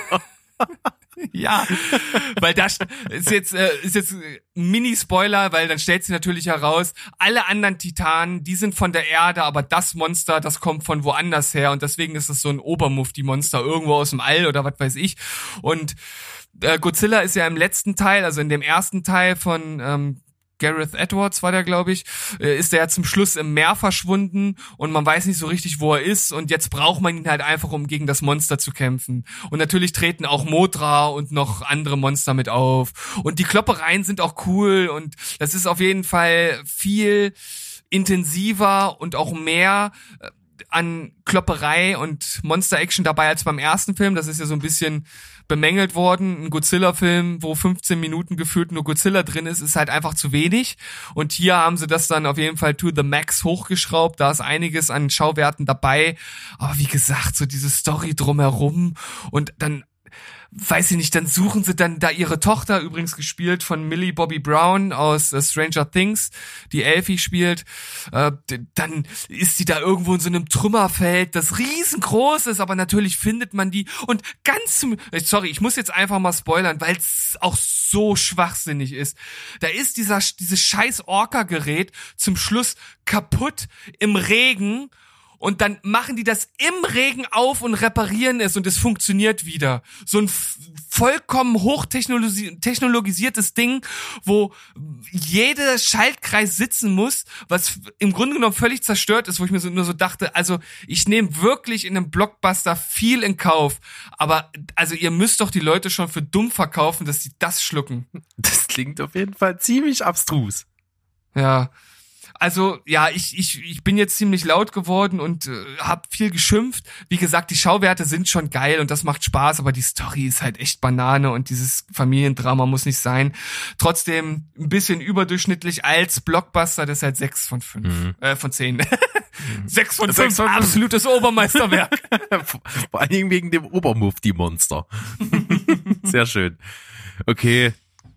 Ich habe den anderen auch noch nicht gesehen. Es werden trotzdem mal Filme, wenn ich mal Gelegenheit habe, gucke ich die mir vielleicht mal irgendwie so Freitagabend fürs Hirn aus an. Ja, also ich würde jetzt nicht sagen, scha schaut ihn euch nicht an. Wenn ihr ein Fable für die Filme habt, dann kann man den schauen. Ja. Auf jeden Fall. So, ich habe was sehr erfreulich, erfreuliches. Ich war im Kino. Ne, Doch. du bist ja ein geiler es ist wieder. Sneak-Zeit gewesen. Ich war in der Sneak. Und sie haben ganz gut be begonnen, glaube ich. Ein Film, auf den sich viele Leute freuen. Ein Film, der schon seit 2017 eigentlich fertig ist. Aber jetzt irgendwie erst ins Kino kommt, äh, muss irgendwie Probleme gegeben haben beim Veröffentlichen. Zwar ist die Rede von dem, äh, ich nenne es jetzt mal Historiendrama Edison. Mhm. Also der Film, wo es um Thomas Edison geht, gespielt von Benedict Cumberbatch. Und äh, sozusagen er ja als der, der die die Erfindung der Glühbirne quasi für sich oder der Glühlampe, Entschuldigung, gibt kein elektrisches Obst, ähm, für sich beansprucht und dann halt eben der absolute Erfinder war und, und natürlich versucht hat, die Elektrizität und was, was, was das den Menschen bringt, halt für alle irgendwie bereitzustellen und versucht eben die, die USA 1800, keine Ahnung, paar 80 da mit Strom zu versorgen und mit Licht und die Städte zu erleuchten und sowas alles und naja, das ist so sein Ziel. Das Problem ist aber, seine Methode ist schweineteuer und nicht besonders effizient. Und äh, dem gegenüber steht der großindustrielle George Worthing, nee, Wor Worthinghouse, Worth, Worthinghouse, Worthinghouse, oh Gott, ist das peinlich. Würsinghaus. Wirsinghaus, genau. Gespielt von Michael Shannon, den ich total gerne sehe, auf jeden Fall. Das ist schon mal ein Lichtblick. Und ja, davon handelt das. Und Nikola Tesla wird dann auch noch ein bisschen mit reingeschmissen in die Story, gespielt von Nicholas Holt der ja bekannt ist als, äh, ja, zum Beispiel der aus About a Boy. Und was soll man sagen? Der Film ist gut gemacht. Er ist echt modern. Und das ist auch so, aber der Kritikpunkt so ein bisschen mit, weil so ein Historienfilm, der muss ja eigentlich ein bisschen von Authentizität leben. Und wenn der so modern gemacht ist, dann fällt mir das schwer. Also die Kostüme sind alle, auch wenn sie gut sind, ein bisschen zu sauber die Städte sind zu sauber, das, mir fehlt der Dreck in der Optik und das ist so modern mit Kamerafahrten und, und, und so Einstellungen und Schnitten, dass irgendwie dieses Feeling nicht aufkommt. Und dann kommt noch dazu, dass eben solche Leute wie Tom Holland in Nebenrollen mitspielen, der halt für mich einfach Peter Parker ist. Er ist für mich ein, ein Teenager in 2019. Der, glaubt dem nicht, dass der 1886 in irgendeinem so feinen zwirrender Assistent von Thomas Edison war. Das, das funktioniert für mich nicht. Und ja, und wahnsinnig schnell erzählt, das muss man sagen. Also was da an Handlung reingepresst ist in diesen Film, ist unglaublich. Und der geht ja halt auch nicht so lange. Der das hat ganz normale Spielfilmlänge. Der geht 105 Minuten, also bisschen was über anderthalb Stunden. Und was die da reinballern, das ist wirklich gerafft. Zack, zack, zack. Wenn du blinzelst, hast du die Hälfte der Handlungen schon nicht verstanden.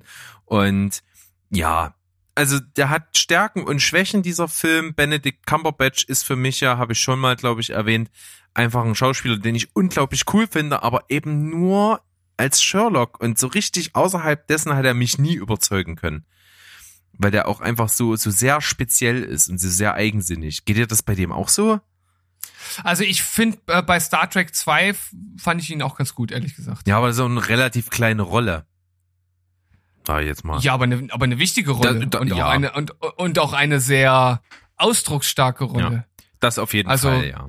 Da fand ich ihn ganz gut. Und ich muss sagen, dass ich gar nicht so viel andere Sachen mit ihm tatsächlich gesehen habe. Der Doctor Also Strange wirst du noch gesehen haben. Ähm, ansonsten. Ja, Doctor Strange fand ich jetzt auch nicht so schlecht. Nee, aber Ich halt auch nicht so überragend. So, finde ich. Also, keine Ahnung. Können wir uns an Hm. anderer Stelle vielleicht mal drüber diskutieren, wie wir so zu Benedict Cumberbatch stehen. Ist ein super Ja. Typ, aber ich finde ihn irgendwie richtig überragend nur als, als Sherlock. Äh, so, und sein Gegenüber George Westinghouse heißt der Mann, gespielt von Michael Shannon, der hat mir sehr gut gefallen, der passt auch in diese Zeit und in diesen Look und dieses, diesen großindustriellen, den kaufe ich ihm halt voll ab. Das funktioniert super. Und dann, was ich wirklich bemängeln muss, in den Geschichtsbüchern, soweit ich weiß, ich habe mich damit nicht so extrem befasst, aber soweit ich weiß, muss das ein unglaublich erbitterter Kampf gewesen sein. Mit richtigen Schlammschlachten und richtigen, die haben sich wirklich versucht, weh zu tun gegenseitig. In, Hm. in diesen, in diesen Run um die, um die Elektrizität und, und sowas. Und das kommt halt hier, finde ich, nicht so rüber. Also die sind sehr zivilisiert hier in ihrem, in Anführungsstrichen, Krieg mit gegeneinander. Und das fand ich irgendwie, ich weiß nicht, ob das so ist, vielleicht berichtigt mich, aber ich glaube irgendwie, das war eigentlich so ein richtig dreckiger Stromkrieg. Und das kommt hier null rüber, das ist sehr verhalten. Und vor allen Dingen auch, obwohl mir das gut gefallen hat, gibt's gegen Ende des Films halt so eine Szene, wo die beiden aufeinandertreffen und äh, da so, so ein sehr versöhnliches Gespräch miteinander führen. Und das, das hat mir total gut gefallen. Es war mit einer der besten Szenen vom Film, aber das, das steht dem irgendwie so ein bisschen entgegen. Also wer da so ein bisschen historisch bewandert ist, möge mich erleuchten, aber irgendwie so insgesamt fand ich es ein bisschen zu verhalten, ein bisschen zu modern und dadurch ein bisschen weniger authentisch. Deswegen kann ich insgesamt, vor allen Dingen, weil ich eben auch auf solche Filme nicht stehe, nur 6,5 von 10 geben. Hm. ja irgendwie, ich weiß nicht genau, ob, ob das, ob das Sinn macht, aber es erinnert mich irgendwie so ein bisschen an deine Kritik zu Tolkien. Hm, aber Tolkien ist natürlich wesentlich schlechter weggekommen. Ja, aber ich meine halt auch so, so ein bisschen was Historisches, wo halt was erzählt wird, wie einer was gemacht hat und Hm. Ja, also ich bin aber äh, prinzipiell. ich, ich, ich merke schon, anscheinend habe ich dich da nicht so ganz mitgetroffen. Nee, na, weil, weil ja halt Tolkien wirklich nochmal äh, doppelt so schlecht war. Also, ja, und, und hier, der ist halt gut gemacht und der ist auch irgendwie interessant, aber mich, ich habe halt einfach kein Fable für diese Historiensachen. Hm. Ja. Hm.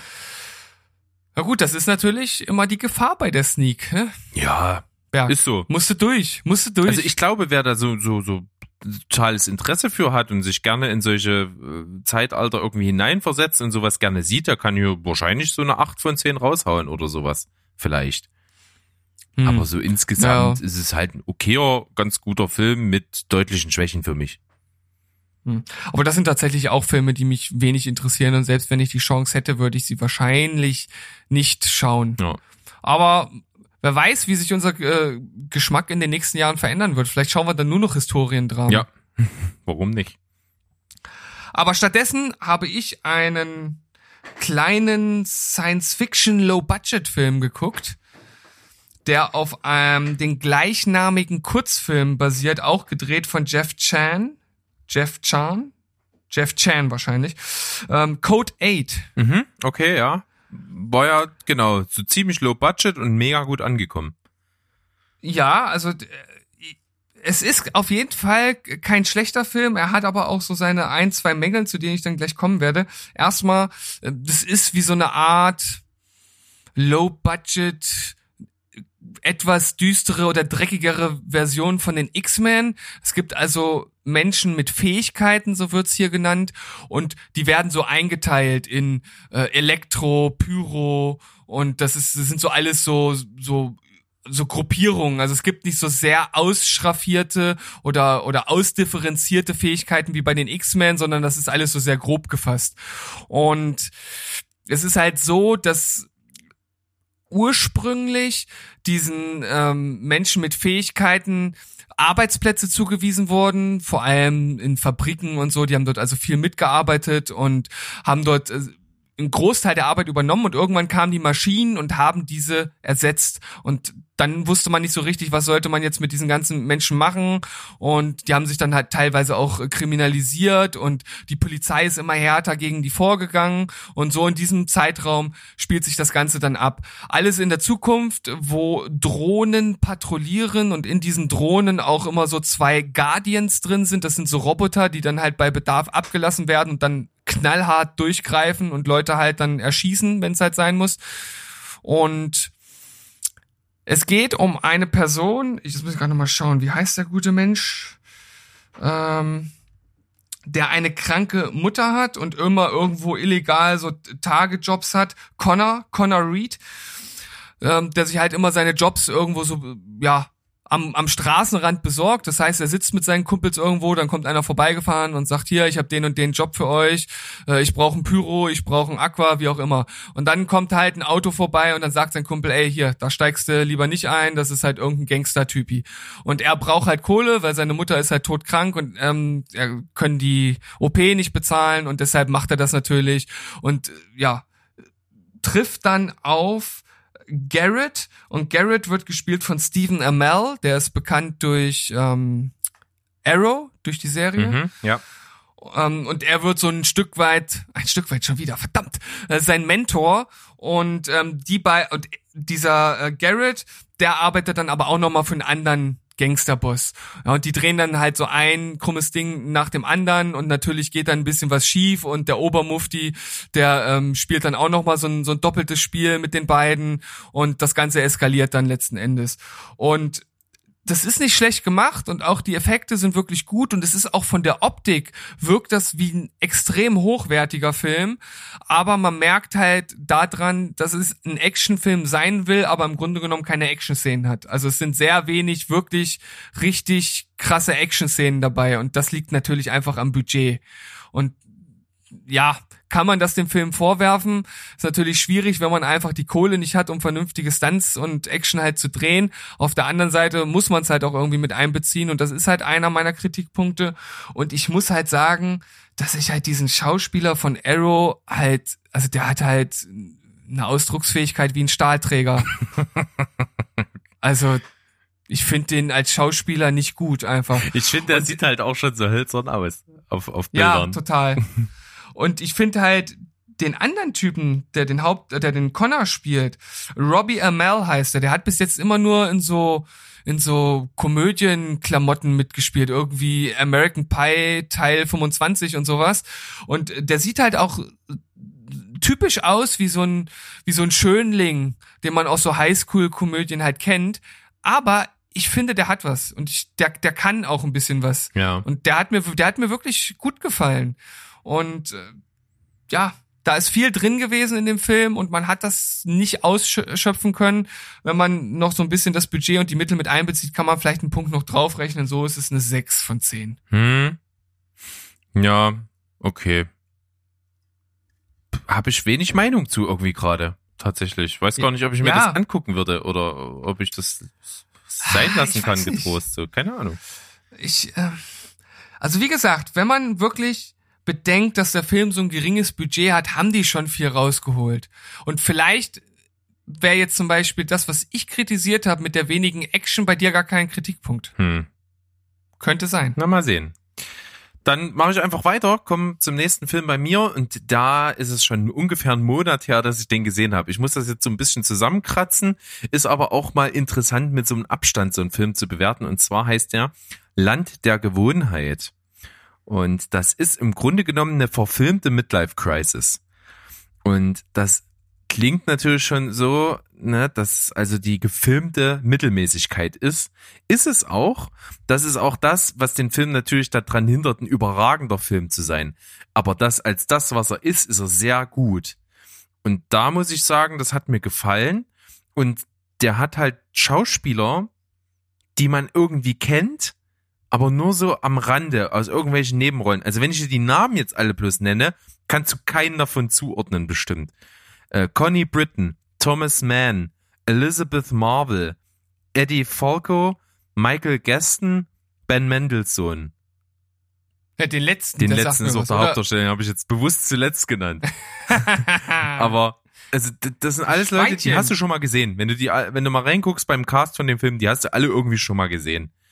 Und die spielen richtig gut. Also das ist auf jeden Fall ein wirklicher Punkt in dem Film.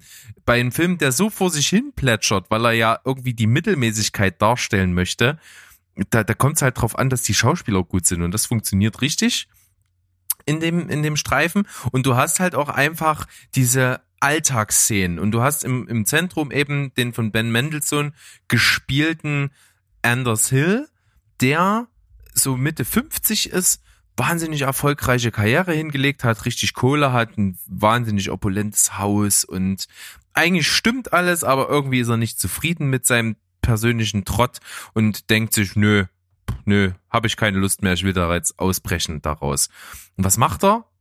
Schlägt völlig über die Stränge, schmeißt seinen unglaublich krass bezahlten Job hin, verlässt seine Frau, sucht sich eine kleine piefige Wohnung und, und versucht irgendwie so irgendwie ein neues Leben anzufangen. Und das, der Film zeigt halt, wie er versucht, sich da so zurechtzufinden und wie er irgendwie versucht, zu sich zu finden. Und irgendwie bröckelt aber sein ganzes Leben und alles um ihn herum irgendwie funktioniert auch nicht mehr so rund. Also es zeigt halt total, wie, wie aus dieser Gewohnheit auszubrechen halt mit sich bringt, dass halt alles aus den Fugen gerät. Mhm. Und das finde ich halt total interessant. Das ist richtig gut gemacht gewesen, ist aber natürlich auch ein bisschen dröge und vor sich hin plätschernd. Aber auf eine sehr, sehr positive Art und Weise. Deswegen habe ich sieben von zehn vergeben. Hm. Ja, das ist auch so ein Film, der mich einfach von der Thematik her recht wenig tangiert. Das sind, das ist wahrscheinlich so ein Film, wenn der gut ist und ich sehe den nebenbei, so wie hier letztens diese, dieser Film, den ich nur halb bewertet habe mit Bradley Cooper und wo, wo er dann Autor ist, der die Story Mhm. klaut und so. Ja. Das, das, das ist so ein Film, den hätte ich mir wahrscheinlich nie angeschaut und habe dann aber gesehen und fand ihn cool und so hört sich der auch an. Ja. Genau, würde ich auch auf jeden Fall so in die Richtung tendieren. Ich finde halt vor allen Dingen das Filmplakat sehr cool. Da siehst, Wie sieht das da aus? siehst du ihn, wie er im, wie, was ist denn das? Das ist so eine Art wie, wie dänisches Bettenlager oder so ein anderer Wohnmarkt, den man so, den man so kennt. Und da steht er halt vorm Handtuchregal. Und das Handtuchregal ist halt nach Farben geordnet. Und er steht vor dieser riesen Auswahl von Handtüchern und braucht ja für seine neue kleine Wohnung neue Handtücher. Und Ja. ist damit völlig überfordert. Und das sieht irgendwie cool aus. ja, da haben sie sich was einfallen lassen, auf jeden Fall. Ja. Ist auch tatsächlich die Auftaktszene. Da siehst du ihn, wie er halt da so durch diesen Markt da äh, spaziert und irgendwie vers Sieht der wirklich so aus?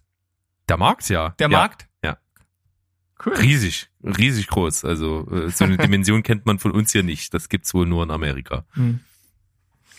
Ja, da gibt's ja vieles, was riesig ist. Übrigens auch in äh, meinem nächsten Film. da ist auch was, Oh, sehr schön. da ist auch was Sehr Riesiges schöne dabei. Überleitung. Na, dann gehen wir mal Ja. da gleich hin. Und zwar riesige Alligatoren. Oh, hast du Crawl geguckt? Ich habe Crawl geguckt Okay. und der Film ist mega. Ich hab übelst Bock, Es den ist, zu gucken. Das ist definitiv einer der besten Tierhorrorfilme, die ich bis jetzt gesehen habe. Ist mega stark inszeniert. Also es gibt richtig geile Einstellungen, wo du dir sagst, boah, das sieht geil aus. Ich meine, man würde sich jetzt wahrscheinlich eher selten irgendwie ein Gemälde von einem von einem Hurricane oder von so einem Haus, was dann so einem Sturm steht, irgendwie an die Wand hängen. Aber das sind echt geile Einstellungen. Ähm, auch dann Großteil des Films spielt ja sozusagen unter dem Haus, wo dann die Hauptdarstellerin mit ihrem Vater ja gefangen ist und ähm, das dann langsam voll läuft und dort halt zwei Alligatoren sind. Und ja, vor denen müssen sie irgendwie ja lebend sich dort rausrangeln oder wie auch immer man das nennen möchte, was sie dort machen. Sie müssen um ihr Leben rangeln, wenn man so möchte. Hm. Und das ist, das ist wirklich, das ist wirklich gut inszeniert. Es gibt hier und dort auch Stellen, wo ich sage, okay, hier muss ich mal alle Augen mit der Logik ein Stück zudrücken. Sehr geschickt. Sehr geschickt, ne? Ähm, aber das, das kann man auf jeden Fall, das kann man auf jeden Fall durchgehen lassen. Und äh, der Film geht 87 Minuten und es gibt so ein paar kleine Ortswechsel, ähm, so im Haus, dann später auch oben und so und äh, es setzt halt immer noch einen drauf, aber so, dass du sagen musst, es ist irgendwie cool gemacht und die Alligatoren sind halt auch mega gut äh, in Szene gesetzt. Da gibt's auch wirklich richtig krasse, brutale Szenen und die Hauptdarstellerin ist halt mega gut. Also ich kaufte das zu 100 Prozent ab, äh, wie sie das macht, wie sie sich verhält, wie sie das schauspielert. Die gute heißt Kaya Scodelario. Genau, die kennt man ja zum Beispiel aus Maze Runner. Ja. Ne? Genau. Also die, die macht das wirklich richtig stark und äh, wie gesagt, es gibt so hier und da diese kleinen Logikdinger und ja, der ist gut inszeniert und für mich ist das ein, eine ausgezeichnete Acht von zehn. Oh, fein. Sehr schön. War ja mit Also- auf der Liste von Tarantinos Lieblingsfilm 2019. Ja, und, und völlig zu Recht. Also der Film macht auf jeden Fall mega Spaß. Also ich glaube, der wird dir auch Spaß machen. Ja, ich habe auch total Bock drauf. Also das ist halt immer schon eine gute Voraussetzung, wenn man so offen ist und dann kann man das eigentlich, glaube ich, auch gut wahrnehmen. Vor allem, es war nur ein Zufall, dass wir den geschaut haben, weil ich wollte eigentlich einen anderen Film schauen, weil ich äh, über diesen anderen Film etwas gelesen hatte bei äh, Filmstarts, weil der so angepriesen wurde mit, ah, so ein zufälliger Film, den man auf Amazon entdeckt hat. Und dann dachte ich so, ja, geil, hört sich irgendwie cool an, das war irgendwie irgendwas mit irgendwas mit Enemies im Namen, kriegst du jetzt gar nicht mehr genau zusammen, klang irgendwie ganz cool, wollte ich mir dann anschauen, einfach mal anmachen, auch für meine Frau gar nicht vorher erzählen, dann gucke ich, ja, der ist gar nicht in Prime drinne, den hätte man halt leihen müssen, den gibt's halt einfach nur dort. Und dachte ich so, hm, okay, was guckt man dann? Und dann habe ich einfach Crawl angemacht und habe halt auch meiner Frau gar nicht erzählt, worum es geht. Und in der ersten Szene, wo dann der Alligator das erste Mal auftritt und das ist mit so einem man kann schon sagen, mit so einem kleinen Jumpscare, da hat sie dann auch so oh, gemacht. Aber sie fand es dann, glaube ich, auch gar nicht so schlecht. Ja, nicht schlecht. Cool. Ich habe auch einen ziemlich actionlastigen Film als nächstes auf der Liste, der mir wirklich gut gefallen hat. Für einen Film, von dem ich erwartet hätte, dass ich ihn so naja, ganz okay finde und den ich auch wirklich nur so zum, zum Freitagabend abschalten Hirn ausgeguckt habe. Und zwar die Netflix-Produktion Tyler Rake Extraction. Ah, ja, habe ich auch schon mit geliebäugelt tatsächlich. Wird dir gefallen. Gucken dir an, ist ein geiler Actionfilm. Ich brauche eigentlich nicht viel dazu sagen. Ich finde halt Chris Hemsworth cool. Der passt auch in die Rolle. Am Anfang läuft er so ein bisschen ruckelig an, aber macht halt mega viel Spaß. Ist ordentlich brutal und ist actionmäßig, also Sahne inszeniert, trifft's gar nicht. Es ist, ist einfach ein absoluter Genuss, wie die Action-Szenen in Szene gesetzt wurden. Ist richtig cool. Und für eine dafür, dass es halt einfach, na gut, kann man jetzt mittlerweile nicht mehr sagen, dafür, dass es nur eine Netflix-Produktion ist, da steckt halt jetzt mittlerweile wahnsinnig viel Kohle drin, mehr als in Kinofilmen zum Teil. Das siehst du. Das sieht einfach super genial aus. Die Story kannst du ins Skat drücken, die interessiert ja auch kein Schwein bei so einer Art von Film. Er ist irgendwie so Söldner und ja, hat irgendwie eine Mission und muss irgendwie einen Jungen irgendwie beschützen oder eigentlich nicht, soll ihn eigentlich töten und macht er nicht und ach, keine Ahnung.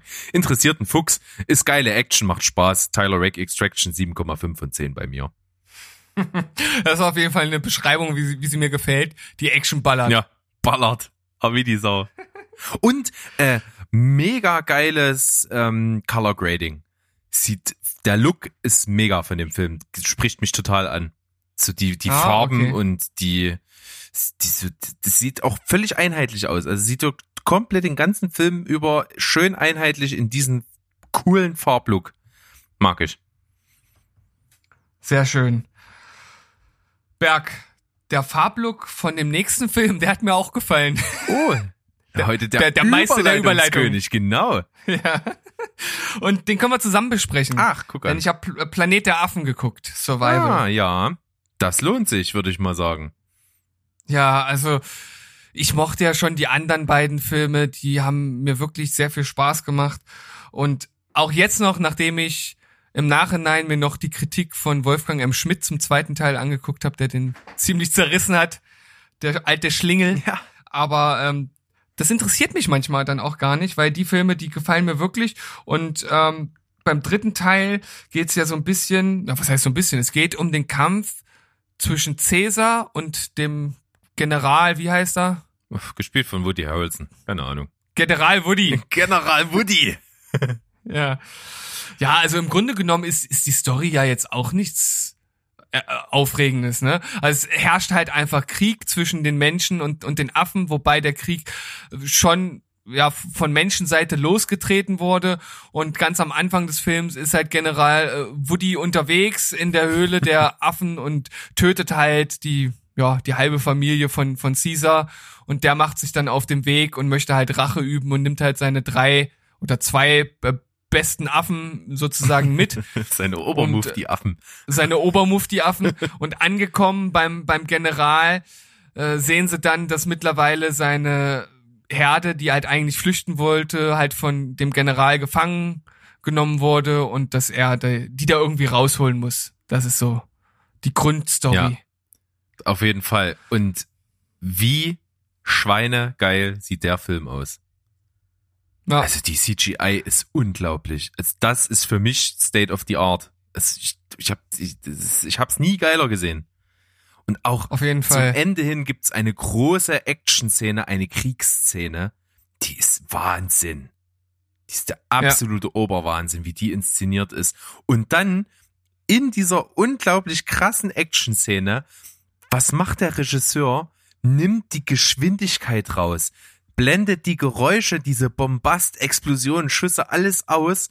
Es wird ruhig, es wird eine völlig konterkarierende Musik eingespielt und es ist fast schon emotional. Also Mhm. allein was der Regisseur hier teilweise macht, ist so krass und auch mutig und experimentell und es funktioniert halt total. Ja, also mich hat der Film auch auch mitgenommen und ich finde halt auch, dass man äh, total mit mit Caesar mitfühlt und halt einfach irg irgendwie hofft, dass er es letzten Endes schafft, obwohl er ja im Grunde genommen zur konkurrierenden Spezies gehört. Aber er macht, er bringt ja auch immer wieder zum Ausdruck, dass sie ja eigentlich koexistieren wollen. Und das ist ja auch so die große Frage hinter dem Film.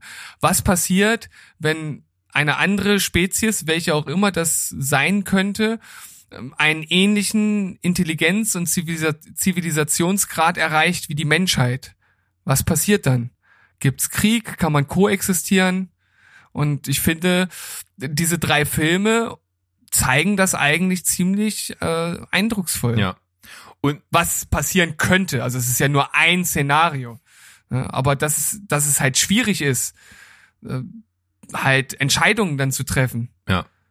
Und ich muss einfach auch mal sagen, neben diesen wirklich sehr tiefgründigen Ansätzen ist einfach auch die Art, die der Film gemacht ist, also eine absolute Sahne. Das haben wir jetzt schon öfter gesagt, aber ich muss auch sagen, wer nach dem Anfang des Filmes sich denkt, nee, gucke ich nicht weiter, der ist absolut selber schuld. Also die Auftaktszene ist eine der geilsten Auftaktszenen, die ich jemals irgendwo mitgesehen habe in letzter Zeit. Also die Kriegsszene ist so gut gemacht und vor allen Dingen, das ist ja, du siehst halt äh, Wald, tiefen Wald, der sieht halt auch schon an sich geil aus. Und du siehst Soldaten, die da vorrücken langsam in diesen Wald. Und äh, die Kamera fährt zwischen diesen Soldaten, die so langsam sich vortasten durch. Und du hast dann eingeblendet so die die kurzen äh, runtergerissenen Inhalte der Filme davor. Und das, das sieht halt irgendwie schon cool aus, wie die Schrift so reinkommt und die Wörter so stehen bleiben von den Titeln und die Kamera weiter so durchfährt und äh, dann das Gefecht losgeht. Und das ist mega krass. Also da war ich richtig drin. Also als ich das Hm. Gefecht gesehen habe und so diese Szene, da war ich noch bei 10 von 10.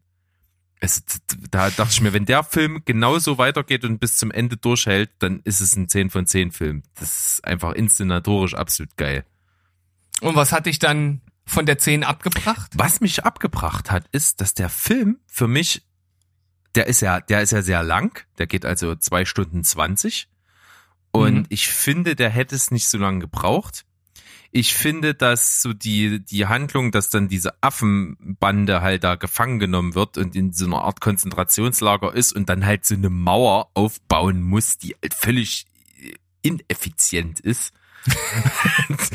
Ja, das, das ergibt halt null Sinn irgendwie für mich handlungsmäßig. Ja. Also warum einfach eine riesen Horde gefangen genommener Affen äh, da arbeiten lassen, um eine Mauer aufzubauen, die halt keine zwei Minuten hält, ist halt irgendwie Käse.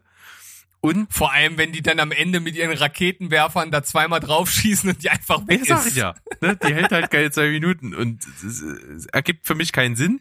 Und ähm, der Film wirkt auf diese Lauflänge und durch diese, was ich angesprochen habe, experimentell für sich gesehenen, total guten Szenen so ein bisschen gestückelt. Also das wirkt alles insgesamt nicht so ganz wie aus einem Guss. Es sind unglaublich starke Szenen, die für sich als einzelne Szene oder als Kurzfilm perfekt wären. Das ist aber irgendwie alles zu viel, finde ich. Und das wirkt insgesamt nicht so ganz homogen. Hm. Kann ich ein bisschen nachvollziehen, ist jetzt nicht mein Hauptkritikpunkt. Was mich ein bisschen gestört hat, war dieser blöde Jaja Binks Affe. Der Jar Jar Binks Affe? Na, den sie da finden, der schon reden kann so. und der so ein bisschen Ja. blödelig Ach ist. so. Genauso wie Jaja Binks aus Star ja, Wars. klar. Hm, ja, okay. Hm. weiß ich nicht, den fand ich irgendwie, fand ich weder lustig noch irgendwie äh, sinnvoll für die Handlung. Also hätte man sie auch sparen können. Das stimmt, ja. Hätte man irgendwie anders lösen können, was für eine Rolle er auch Mhm. immer gespielt hat. Ich weiß gar nicht mehr, ob er wirklich irgendetwas Sinnvolles beigetragen Ja. hat zu dem Ganzen. Prinzipiell hätte es einfach auch überhaupt nicht gestört, wenn es gar keine Komik in dem Film geben würde. Ja, genau. Also der ernste Ton passt halt total dazu. Ja, das ist aber auch schon alles. Ja. Also bei mir hat er eine 8,5 Ja, bekommen. bei mir genauso. Ja, da, da sind wir sprachlos, ja?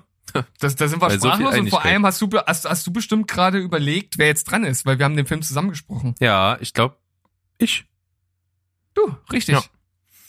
Dann, allzu viel habe ich auch nicht mehr. Wir können zum Ende langsam kommen fast. Ich habe Das ist schön. was für einen Telestammtisch geguckt, was mir aber sehr gut gefallen hat. Tatsächlich. Das ist ja heute mal ein Novum. Ja, Heute ja. Ähm, und zwar, wobei ich habe gerade einen Film, den bespreche ich aber heute nicht, angefangen für einen Telestammtisch, der ist halt völlig unguckbar. Ich weiß nicht, wie ich den zu Ende kriegen soll. Aber das ist eine andere Geschichte. Auf jeden Fall habe ich aber geschaut, eine Doku, und zwar nennt die sich World Taxi. Und ist eine Doku über Taxis. Man, ja, ich weiß nicht, wie viele jetzt vom Stuhl gefallen sind, aber Man ist verblüfft. ja, bei so viel äh, Mystik. Es ist ein Film, der ist angelehnt und inspiriert von dem Film von Jim Jarmusch, Night on Earth. In dem Spielfilm verfolgt Jim Jarmusch halt auch an fünf Großmetropolen der we westlichen Welt ähm, Taxifahrer und, und schmeißt die so in verschiedene Situationen und Gespräche. Und, und daraus zieht er Mhm. halt so seinen Reiz in diesem Film. Und hier hat jemand, äh, ein Deutscher, das genauso gemacht als Doku. Und zwar spielt der Film an verschiedenen Orten und das muss ich halt äh, puncto Doku, Diversität mega zugute halten. Es sind halt Orte, die unterschiedlicher nicht sein könnten.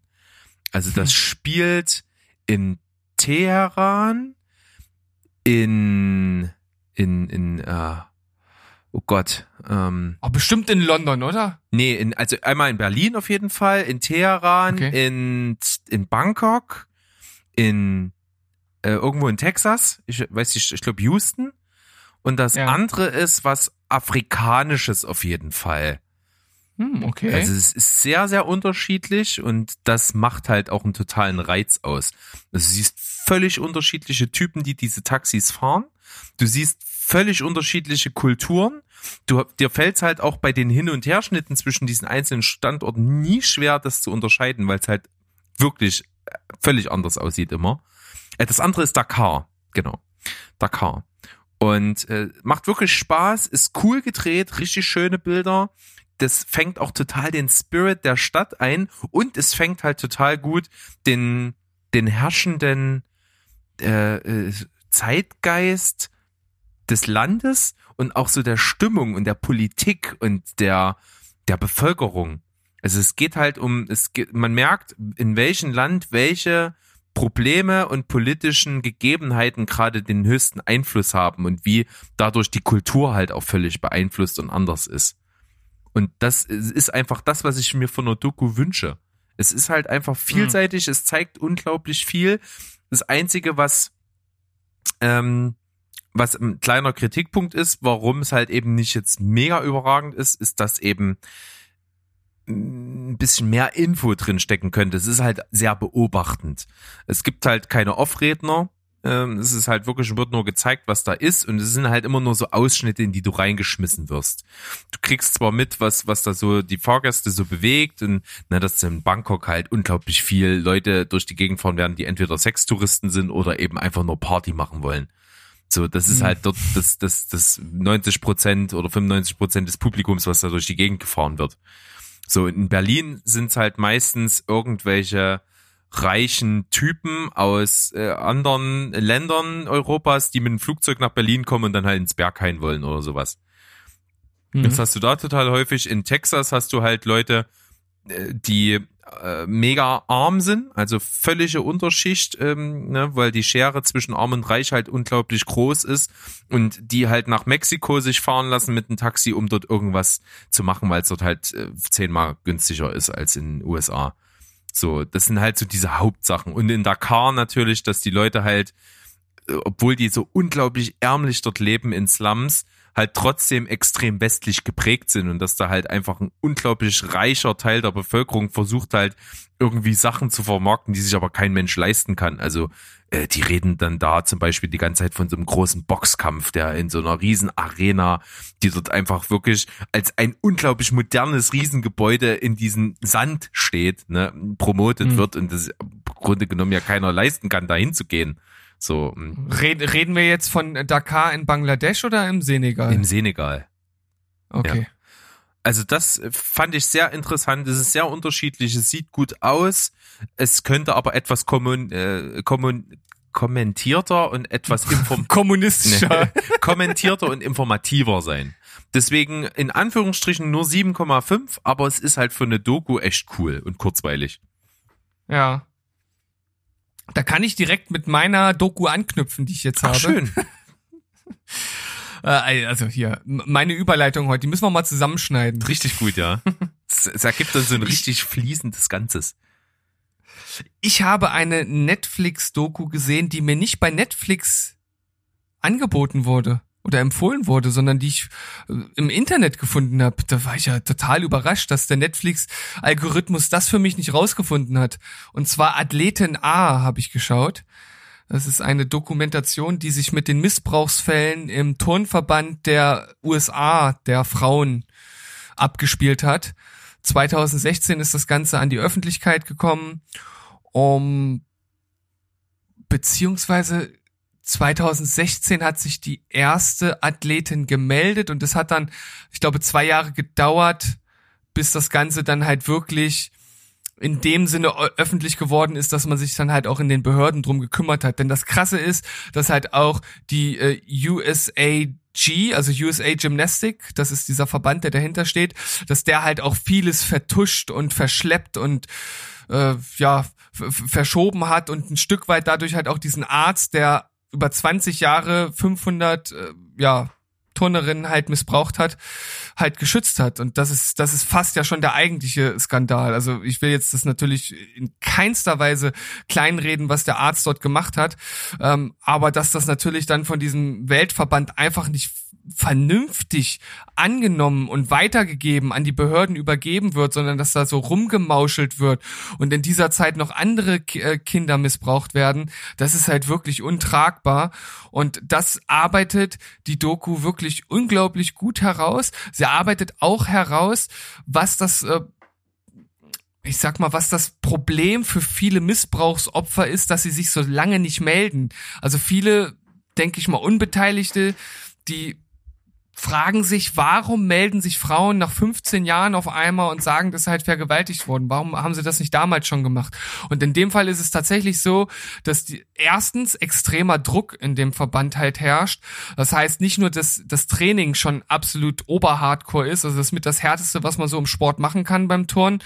Ähm, alles, was dort irgendwie in Frage gestellt wird, das äh, da, da stellt man gleich einen Tür äh, einen, äh, Schritt, einen Fuß raus aus der Tür, aus diesem ganzen äh, Sportverein. Also man steht dann schon halb draußen und deshalb hält man sich zurück. Und zum anderen ist das halt ein Arzt gewesen und äh, das, was er gemacht hat, das waren jetzt nicht Vergewaltigungen im eigentlichen Sinne, ähm, dass er halt mit denen irgendwie Sex hatte, sondern dass das ja so ein bisschen wie Untersuchung getarnt war, wenn er halt sozusagen die die ähm, die Mädels halt penetriert hat mit mit mit der Hand, mit den Fingern und so. Und das und dann dachten die halt, das sind irgendwelche Untersuchungen, die halt dazugehören. Und bei den anderen ist es ja auch vorgekommen. Und deshalb ähm, haben die sich halt nicht gemeldet. Und die waren ja auch teilweise so jung, sind ja Turnerinnen, also diese fangen ja an im allerfrühesten Alter. Und ich weiß nicht, was die jüngsten Opfer von dem Arzt waren, aber die sind dann 12, 13, 14, 15, hatten teilweise noch nie irgendwelche sexuellen Erfahrungen und denken dann und, und oder wissen dann halt gar nicht, was da passiert.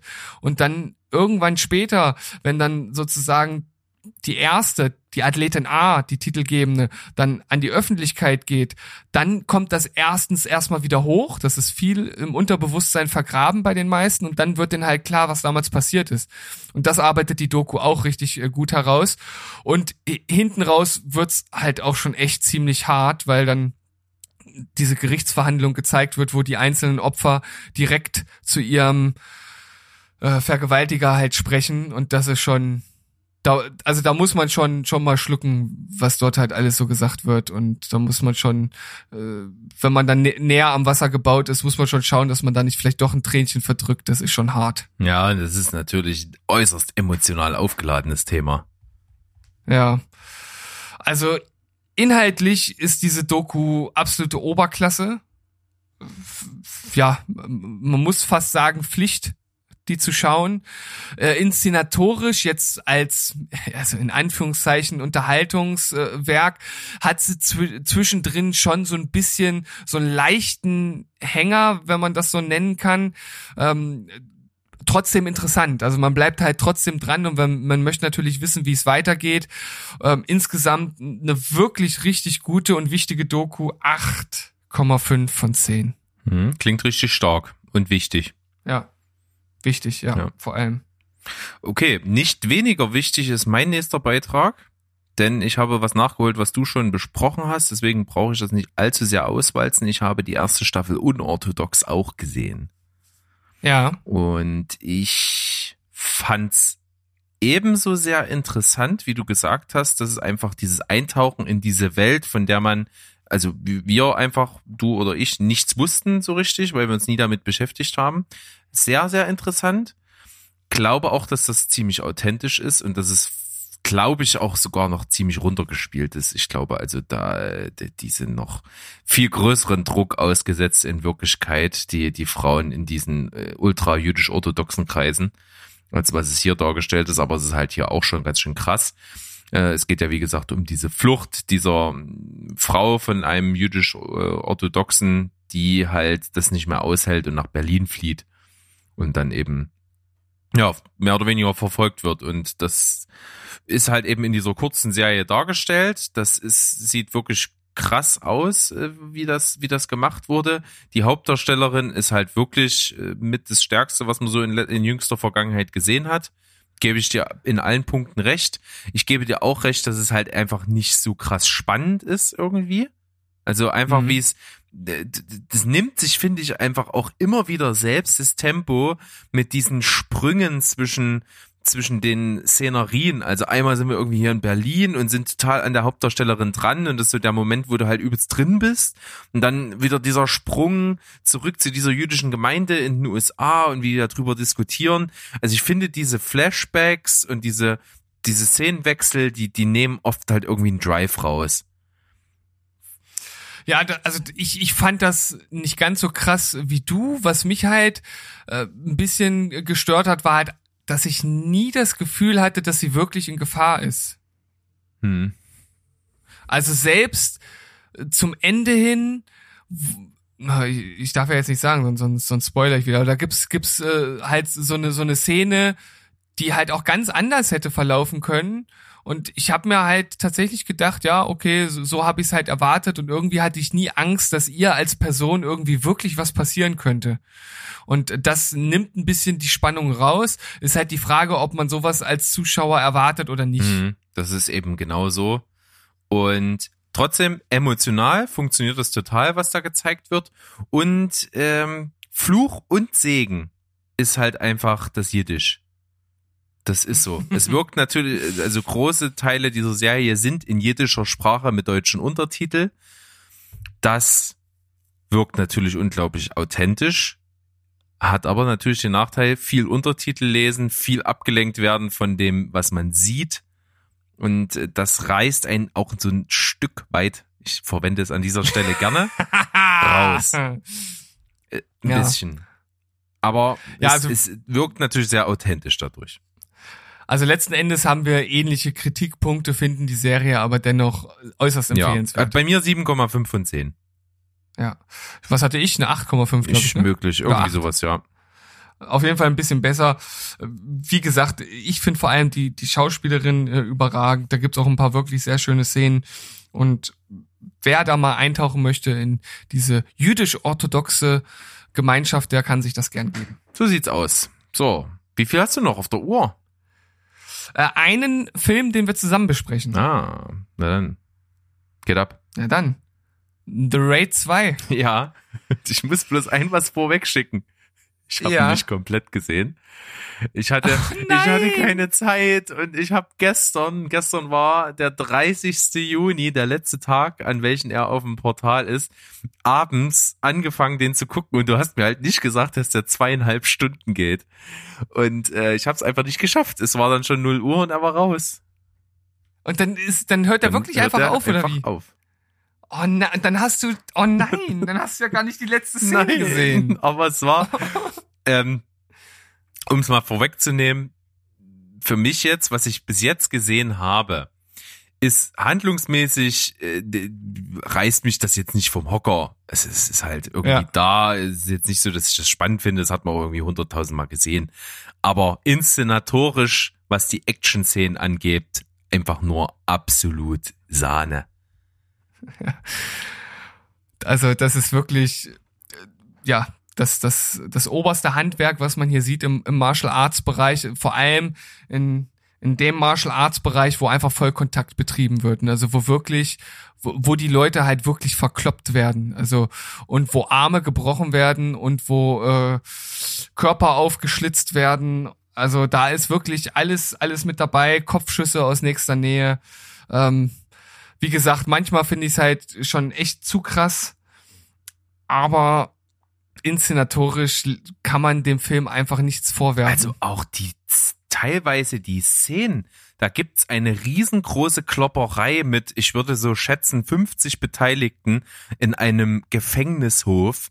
Und als wäre das halt nicht schon krass genug, dass so ein Riesengefecht mit so vielen Leuten funktioniert, dass du den Überblick behältst und dass es halt nicht völlig verwackelt und äh, du siehst gar nichts mehr ist, sondern noch dazu ist das Ganze in einem Hof, der aus komplett Schlamm nur besteht. Das finde ich halt schon so geil. Also das, das, Ja, das würde doch Fall. irgendwann mal völlig aussehen, du würdest überhaupt nicht mehr durchblicken, aber es funktioniert halt total und es wird halt auch super eingesetzt. Du hast teilweise eben Leute, die dort kämpfen, die ständig ausrutschen auf diesen Schlamm Mhm. und trotzdem aber irgendwie weiterkämpfen und so, das macht halt äh, einen unglaublich krassen Eindruck. Das hat man irgendwie so noch nie irgendwo gesehen, auch finde ich. Ja, und nicht nur, dass man dort den Überblick behält, generell finde ich, es ist eine unglaubliche Dynamik da und trotzdem kann man den Kämpfen halt folgen. Also man ist nah dran, es wirkt schnell, es wird ha wirkt hart, es wirkt wuchtig, brutal und trotzdem behält man halt den Überblick und hat halt nicht diese Vollkatastrophe wie damals bei dem zweiten Born-Film, wo man wirklich nichts mehr von den Kämpfen gesehen hat, weil einfach nur noch alles gewackelt hat. Ähm, und hier perfekte Übersicht, perfekte Inszenierung und wie gesagt, vielleicht gibt es den Endkampf auf YouTube zu sehen. Den solltest du dir wirklich nochmal Ich anschauen. werde mir den Film also der, anschauen, nochmal. Also Ja. der, der hat mich wirklich von den Action-Szenen her voll gepackt. Mir ist total im Gedächtnis geblieben. Also du kannst eigentlich fast jede Action-Szene, auf die, die kann man hinfiebern, weil die sind alle Highlights. Und was Ja. mir übelst im Gedächtnis geblieben ist, es gibt dieses, äh, gibt so eine so eine Lagerhalle und da werden so irgendwie so dreckige Filmchen produziert und dann kopiert und, dann- und dann vertickt. und da gibt's entfacht dann halt auch so ein Shootout. Also das ist so die erste Szene, wo nicht nur Nahkampf ist, sondern eben auch mit Schießerei. Und du hast die Szene, da läuft der eine auf so einen unglaublich langen Tisch dem, dem, Ja. dem Protagonisten entgegen und dann springt der seitlich durchs Fenster. Das ist so Ja. geil. Weil die, du siehst halt die Kamera, wie der frontal auf dich zurennt und dann springt er zur Seite und die Kamera springt mit ihm mit durch die Scheibe. Das ist Ja. so geil. Das, Ja, das haben die, das haben die ein paar Mal mit drin, dass die Kamera den, die Bewegung exakt nachmacht. Das ist das ist mega gut. unglaublich gut. Und auch total besonders und äh, umgeht auch ganz geschickt so dieses Ding, ja. Irgendwie sind 50 Gegner auf einen und irgendwie kämpfen die aber nicht gleichzeitig. Mhm. Ist die allererste Kampfszene in dieser Klokabine. Die ist einfach so gut inszeniert. Du siehst halt den, den gegen den alle sind, der sitzt in dieser Klokabine und dann von außen treten die anderen die Tür ein und dann fängt die Klopperei an und natürlich durch dieses Nadelöhr Klotür hast du natürlich so ein bisschen, dass die vereinzelt kommen. Trotzdem versuchen die alle gleichzeitig auf den einzuprügeln und der äh, schafft das auch gegen die ersten 10, 15 Leute äh, super gut, aber irgendwann wird er halt überrannt und das wirkt halt total authentisch irgendwie. Ja. Also ich bin auf jeden Fall gespannt, äh, was dann deine letztendliche Wertung ist, wenn du den Film mal durchgeschaut hast. Wie gesagt, die, die Story ist natürlich kein Meisterwerk, aber ich finde es auf jeden Fall schon mal löblich, dass man da zumindest so- einigermaßen was, was Sinnvolles irgendwie drumherum bastelt, ohne dass man einfach nur sagt, okay, es ist wirklich nur ein Vehikel, um von einem Kampf zum nächsten zu kommen. Und selbst wenn es das wäre, scheißegal. Die, die Kampfszenen Ja. sind einfach geil. Bis jetzt bin ich da absolut begeistert von, weil das echt Spaß macht, die anzugucken. Ich habe tatsächlich als einzige Kritik dabei, dass, dass mir wirklich die Gewalt einfach zu krass ist und dass es das nicht zwingend bräuchte, weil manche Szenen sind schon wirklich hardcore. Also da dreht's einem schon mal den Magen auch um. Aber ansonsten inszenatorisch kann man dem Film im Grunde genommen nicht das Wasser reichen. Es ist State of the Art, das ist eine 9 von 10 bei mir. Abgefahren. Sehr, sehr krass und ich versuche das so schnell wie möglich nachzuholen. Was ich aber hier, dann bin ich heute der krönende Abschluss, ja? Ja, na sicher, wie immer. Du bist doch immer das krönende Highlight hier. Es ist was, äh, wo ich tatsächlich sagen muss, was will ich das eigentlich bewerten? Ich habe die fünfte Staffel Better Call Saul endlich geguckt und das ist eine Serie, die kann für mich einfach nichts falsch machen. Und es ist auch tatsächlich somit das einzige filmische Werk, was bei mir nicht verspielt spielen kann. So, also selbst wenn die was machen, was was so mittelmäßig ist, finde ich es halt trotzdem überragend, weil es halt einfach reinpasst in diese Serie irgendwie. Ich kann das ganz schlecht in Worte fassen, kann das auch schwierig erklären, aber ich ich fühle, ich will einfach alles davon sehen. Ob es gut ist oder ob es nicht ganz so gut ist, ich will's alles sehen. Und das ist halt, ich finde das überragend. Ich nach nach also nach vier Staffeln jetzt in der fünften Staffel immer noch so überragend zu sein. Ich will unbedingt wissen, wie diese Geschichte weitergeht und ich möchte eigentlich, dass die nie endet. Und das ist einfach gut.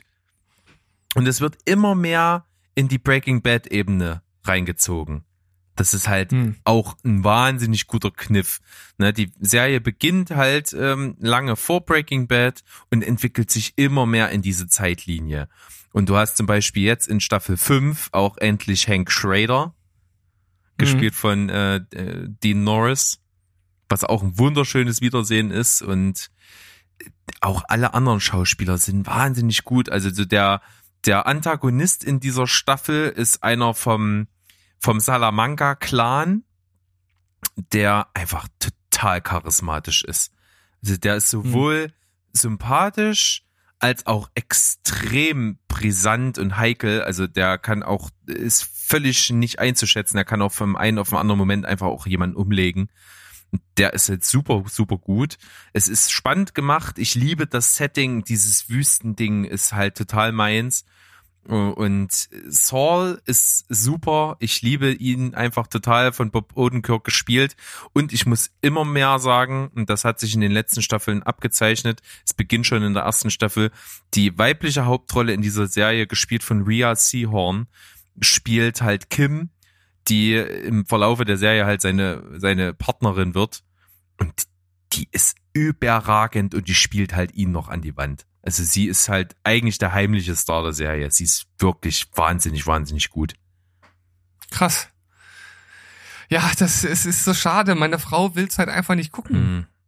Aber du Ich weiß nicht, wann ich das einschieben ja, soll. Keine Ahnung. Du, du solltest das gucken. Du liebst Breaking Bad. Du hast Saul immer gemocht. Es, du kannst Hm. nichts falsch machen mit dieser Serie, weil die halt aber auch, du kannst nicht sagen, eigentlich kannst du gar nicht sagen, wenn du Breaking Bad gut findest, findest du das auch gut, weil es ganz anders ist. Aber es Hm. ist halt perfekt. Es ist einfach super. Und jetzt gerade, weil ich auf dieser Begeisterungswelle dieser fünften Staffel schwimme, finde ich die Serie jetzt gerade äh, als beste Serie, die, die es für mich gibt. Also die finde ich jetzt gerade so insgesamt besser noch als die drei Staffeln Fargo, die ich halt auch einfach überragend finde. Hm. Interessant, aber nicht überraschend. Hm. Ist halt auch Also ein eine Läu- 10 von ja, 10. 10 von 10. Läuft bei mir im 10 Prinzip 10. der Wertung. Das ist einfach geil. Das ist doch aber auf jeden Fall ein schöner Abschluss. Und vor allem denke ich, dass du damit vielen aus der Seele sprichst, weil ich glaube, die Serie ist äußerst beliebt. Ja, auf jeden Fall.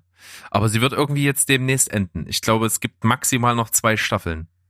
Habe ich mal Ja, so gehört. Aber ist natürlich auch nicht schlecht, ja.